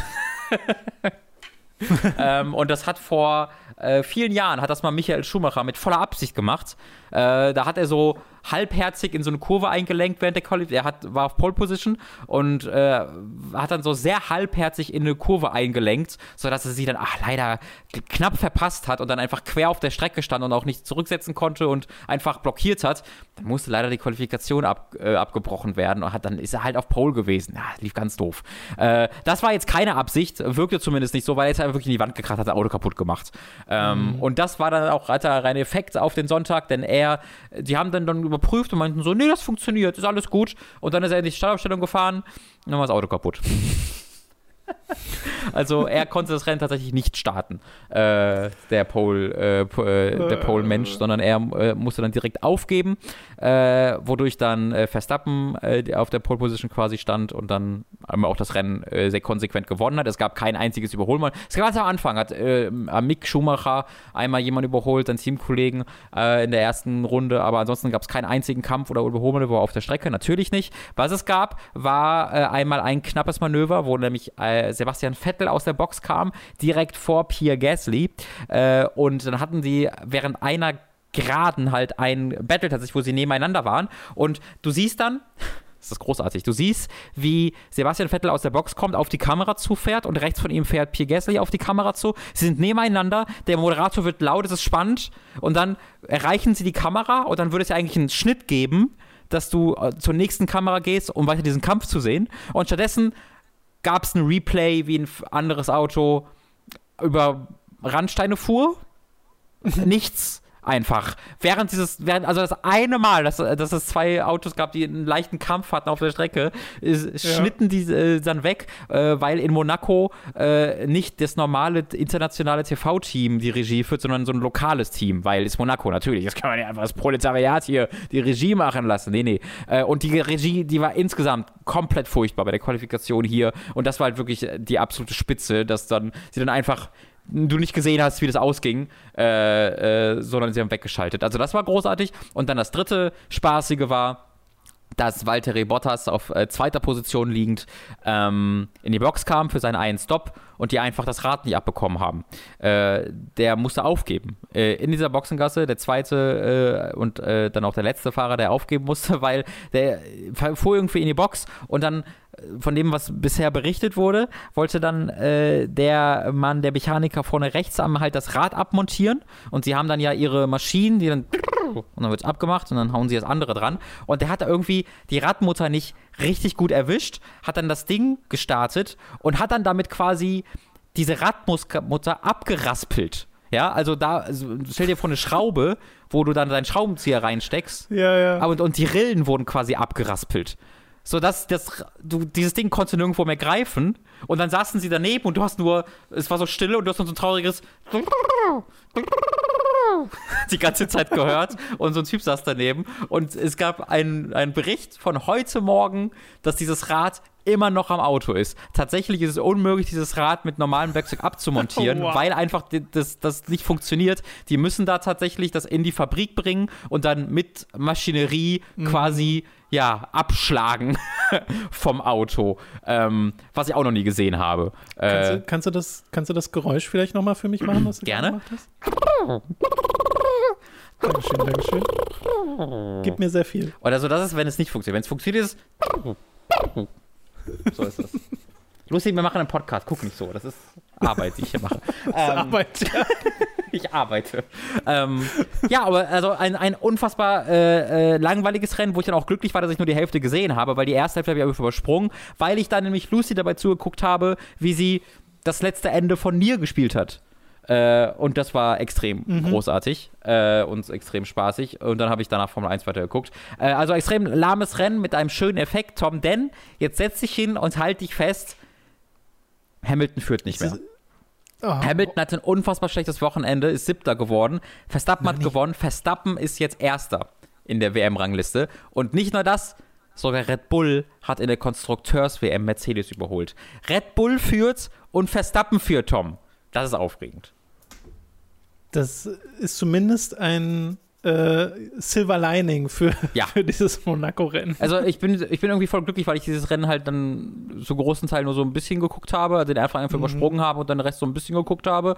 Und es war absolut die richtige Herangehensweise. Deswegen ich bin froh mit dem Ergebnis und habe meine Zeit nicht so richtig verschwendet. Es war gut.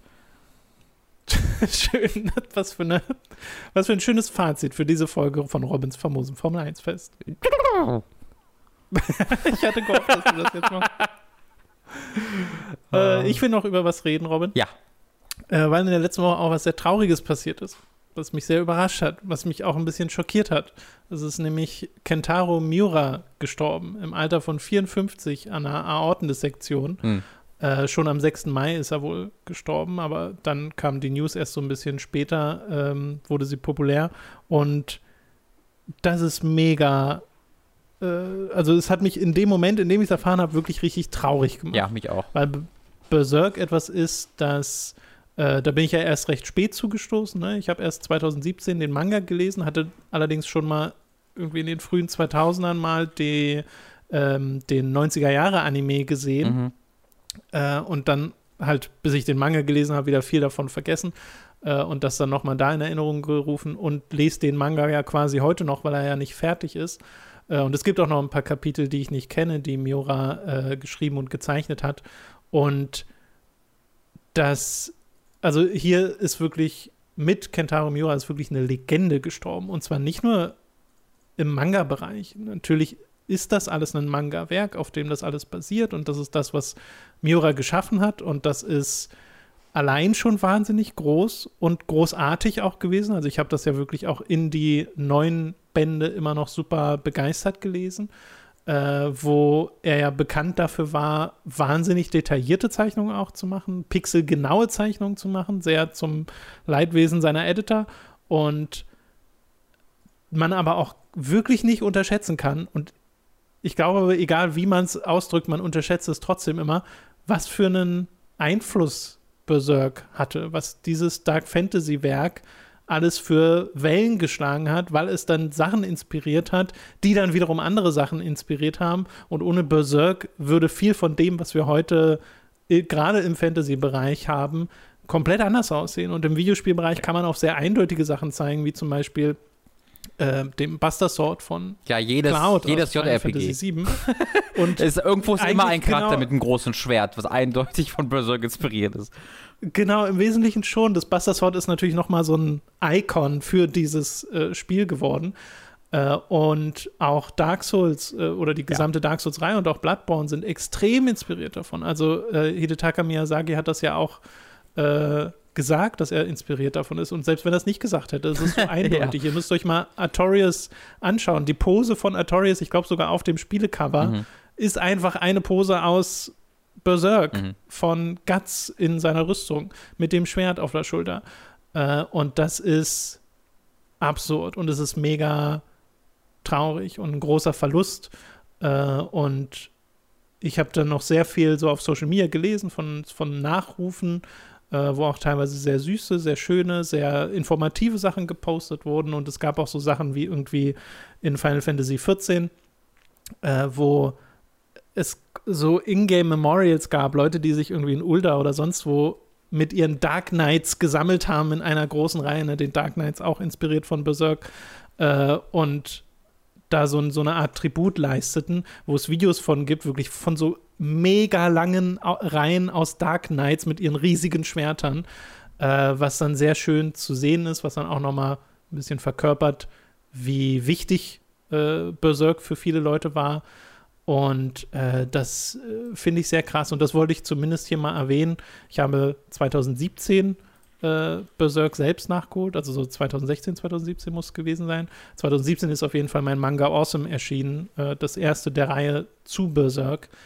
Und äh, das könnt ihr euch immer noch anschauen, falls ihr mal einen Eindruck haben wollt von diesem Manga.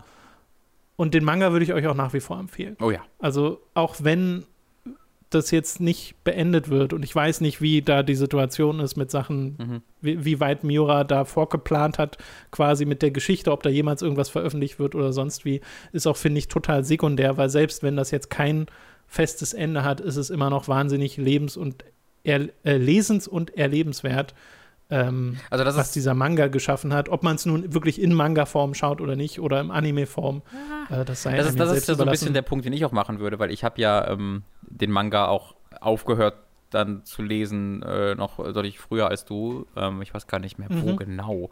Die waren in dem, ich glaube, nachdem die da in dem Wald sind und da so eine Magierin, Hexe irgendwie treffen. Ist das so? Gibt's ja, da das was? ist dann Ja. aber schon recht weit. Genau, es ist schon recht weit, aber also ich habe da auch keine jetzt endgültige Auflösung oder sowas bekommen. Mhm. aber trotzdem das, also ich würde das absolut nicht missen wollen, was ich da mit Berserk erlebt habe. Ähm, und ich hatte mich dann, ich habe dann so ein bisschen das Interesse daran so ein bisschen halt verloren, aber jetzt nicht, so- also äh, irgendwann kann ich mir sehr gut vorstellen, dass ich mir mal dann äh, alle Ausgaben, die dann erscheinen oder erschienen sind, mir in so gesammelt Mhm. mal hole, um da noch mal so richtig rein zu, äh, ja, mich, mich reinzuknien, ähm, weil das ist auch das, was ich sagen würde. Es ist nicht von der, ähm, vom Ergebnis und vom Finale abhängig, äh, ob man diese Serie genießen und wertschätzen kann, sondern ähm, das kann man auch losgelöst von dem großen Plot einfach für die einzelnen Arcs und für die Charaktere und ihre charakterliche Entwicklung, die bereits Absolut. vorher sehr, sehr doll ähm, im Rahmen, im Mittelpunkt steht. Ja. Und selbst wenn ihr euch entscheidet, irgendwie dann doch den Anime zu schauen, schaut unbedingt nicht den 3D-Anime, Wirklich? also den, den letzten. Ja. Äh, es gibt so einen Golden Age-Anime. Das sind drei Filme? wohl ganz gut. Drei Filme, genau. genau. Die habe ich, die habe ich immer noch nicht selbst nachgeholt, aber die sollen wohl ganz gut sein. Den 90er-Jahre-Anime mochte ich damals. Ich Mhm. habe den jetzt aber auch schon ewig nicht mehr gesehen, deswegen weiß ich auch nicht, äh, wie gut der noch mithält. Der hat auf jeden Fall fantastische Musik. Ja. Ähm, Die, die ich immer die gehört habe, während ich auf den jeden Manga Fall anhören. Das habe ich auch gemacht, Ja. das ist sehr schön. Also ich würde auch hab sagen, falls gemacht, ihr äh, wirklich nur auf Anime Interesse habtet, dann würde ich auch den 90er Jahre eh am ehesten empfehlen. Mhm. Ich meine, da bekommt man halt über diesen zentralen Golden Age Arc dann ja, glaube ich, auch nicht hinaus, oder? Das ist ja das, glaube ich, das Einzige, was da Nee, ist. das gibt es ja im Anime-Bereich leider nur in dem in furchtbaren dem 3D-Anime. unanguckbaren 3D-Anime, genau. Aber das wird, also das ist halt nur eine Frage der Zeit. Irgendwann wird es da einen kompletten Anime zu geben. Äh, und ich, schön. falls, und falls ihr wirklich nur ein Anime gucken wollt, dann würde ich euch raten, wartet da drauf, dass sowas kommt. Äh, und äh, wenn ihr ähm, einfach noch nie Interesse an Manga hattet, dann vielleicht probiert es probiert es mal damit aus. Also das war, war es der erste Manga, den ich gelesen habe? Es könnte sogar sein. Ich bin mir gar nicht so sicher. Ähm, und das hat sich sehr gelohnt für mich. Ja, es ist halt schon, es geht seit 1989, äh, gibt es Berserk schon, also wirklich schon ewig. Und er ist ja auch berühmt dafür gewesen, dass er sich sehr viel Zeit nimmt Mhm. äh, mit der Entwicklung und der Zeichnung. Äh, das sieht man dann aber auch, weil, also, falls ihr wirklich noch nichts gesehen habt, groß von dem Manga, schaut euch mal ein paar Panels an, Ja. weil das sind wirklich absolut fantastische, super detaillierte Zeichnungen, super eindrucksvolle, einprägsame Posen, wo ich finde, man sehr schnell sieht, wie das so einflussreich wurde. Mhm. Und ich meine, es ist nicht nur das, es ist nicht nur die coole Zeichnung und es ist nicht nur irgendwie Ge Gewalt und Kampf und so. Ich finde, in Berserk steckt sehr viel drin, sehr viel so Identifikationssuche, Mhm. ähm, auch sehr viel etwas, ja, breitere Themen, tiefere Themen. Am Anfang ist es, wirkt es halt noch sehr wie, okay, hier ist Blut und Gewalt und das war's, aber das wird dann sehr schnell, sehr viel tiefer. Äh, der Golden Age Arc ist ja der berühmteste dieser Reihe und äh, der macht das auch mehr als deutlich, äh, was da alles passiert, aber das will ich euch auch nicht vorwegnehmen und dafür gibt es ja auch schon das Manga Awesome, also das könnt ihr euch da dann anschauen. Aber das wollte ich jetzt zumindest nochmal unterbringen, weil er auch, äh, weil Kentaro Miura auch im Videospielbereich ähm, seinen, seinen Einfluss hatte Mhm. und das in sehr viel größerem Maßstab, als man vielleicht glaubt. Auf jeden Fall. Alle, Ja. Also die, die japanische Medienkultur ist an allen, in allen Punkten Mhm. irgendwie davon beeinflusst worden. Das kann man auf jeden Fall sagen. Selbst wenn wir Genau. es, selbst, selbst bei Dingen, die wir nicht aktiv sehen und wo es vielleicht gar nicht bis äh, zu dem äh, Konsumenten geht, äh, kann man sich sicher sein, dass der, ja, der, der Macher irgendwo davon inspiriert wurde. Ja, ich fand auch sehr schön, äh, Backer, äh, Backer-Kritik. Mhm. Er hatte auf Twitter auch was geschrieben, was ich irgendwie sehr passend fand. Dein Lieblings-Mangaka war Fan von Miura, Ja, ja, hat genau. Backer geschrieben. Und ich, ich glaube, das stimmt. Ja. Ich glaube, wahrscheinlich egal, auf wen man zeigt, irgendwo war da diese Verbindung zu Berserk vorhanden. genau. Äh, das ist ziemlich, ziemlich faszinierend und ziemlich beeindruckend äh, und sollte an der Stelle mal Erwähnung finden. Äh, und das soll es jetzt gewesen sein mit diesem Podcast. Äh, wir bedanken uns fürs äh, Zuhören. Ihr könnt uns unterstützen auf patreon.com schuckt und steady.de schuckt. Ab 5 Euro erhaltet ihr da Zugriff auf exklusive Inhalte, zum Beispiel auf unsere zweiwöchentlich erscheinenden On-Topic-Podcasts. Da gab es äh, zuletzt einen Podcast, in dem wir über unsere Spiele des Jahres 1999 geredet haben. Und demnächst, ich sage mal noch nicht direkt wann, aber demnächst gibt es dann auch eine Fortsetzung der Yakuza-Podcasts. Mit dem Ende. Mhm. genau. Äh, mit dem Finale. Welche Yakuza-Spiele genau sind dran? Äh, das sind dann Yakuza 6, Yakuza 7 und Judgment müsste es sein. Nicht ganz tausendprozentig, aber ich glaube, das sind die drei Spiele. Mhm. Und ab äh, 10 Euro werdet ihr zu Podcast-ProduzentInnen und, äh, nee, nicht, das ist Quatsch. Ab 10 Euro werdet ihr zu Feedback-SupporterInnen und äh, könnt an Votings teilnehmen. Äh, und euer Feedback kommt garantiert im nächsten Feedback-Podcast ran, den wir äh, in den nächsten Wochen aufnehmen. Der kommt dann quasi, der ersetzt dann die übernächste Folge Hooked on Topic, seht ihr ja dann. Mhm. Se ihr seht dann, wenn er rauskommt. Äh, und ab 25 Euro werdet ihr zu Podcast-ProduzentInnen und werdet namentlich hier im Podcast erwähnt. Wir bedanken uns jetzt nämlich bei den folgenden Podcast-ProduzentInnen. A. Der Anfangsadler, Michael Noritz-Wolf, Jan Lippert, Ejenias, Mike Reichel, Chipza, Christian Hühndorf, Der Weihnachtsdrache, Donathan Styles aka Don Stylo, Dopsy, Fure96, Fusselfrei Deluxe, Hauke Brav, Higa Diga, Kumi, Lennart Struck, Lignum, Markus Ottensmann, McLovin 008, Michael, mm, das Mittelmammut grüßt die Hook-Community, Matkit, Numimon digitiert zu Oliver Zirfers, Raun, Ralle, Rick O, Simon Dubicai, The Nerdus Maximus, Tommy88088, Zero Keim, Zombie und Tss, die Schlussschlange. Vielen Dank an alle Podcast-ProduzentInnen. Vielen Dank auch von mir. Damit sind wir durch mit dem Podcast für diese Woche. Was steht bei schön. dir als nächstes an, Robin? Ähm, spielerisch meinst du? Oder als Mhm. Video? Oh, von mir So, aus beides. Ich meinte aber spielerisch. Also als Video setze ich mich jetzt wieder an Kingdom Hearts, äh, das ja im Hintergrund bereits seit einer Weile läuft, äh, wo ich ähm, im Videoschnitt mich befinde, was noch eine Weile dauern wird. It's a long one. Oder es sind Mhm. mehrere Long Ones vielleicht sogar. Ähm, und spielerisch, ja, also Final Fantasy XIV läuft im Hintergrund. Äh, wie gesagt, Heaven, Bei mir Heaven auch. Sword Post-Release bin ich da. Äh, nähere mich jetzt, was ist denn nochmal nach da bin ich noch nicht. Stormborn kommt nach Heaven Sword, ne? Oder so? Stormblood.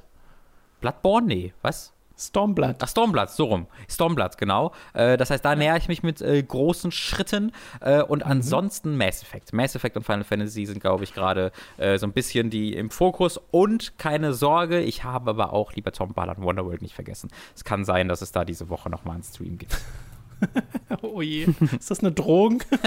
Also, Tom, im Discord wird, wird das sogar immer wieder gefordert und äh, irgendwie die Streams laufen auch immer noch ziemlich gut. Ich bin auch, Überraschend also Leute eine der beeindruckendsten Eigenschaften unserer Community ist auf jeden Fall die Leidensfähigkeit. Ja, wir haben, das ist aber auch anerzogen. Also, wie will Das ist sehr willst du anerzogen. Es ist eine neue Folge Never Dead erschienen. Also wie viel mehr anerziehen können Ja, wir das? also fa- falls ihr auf Type 3 länger nicht geguckt habt, da gibt es wieder Never Dead.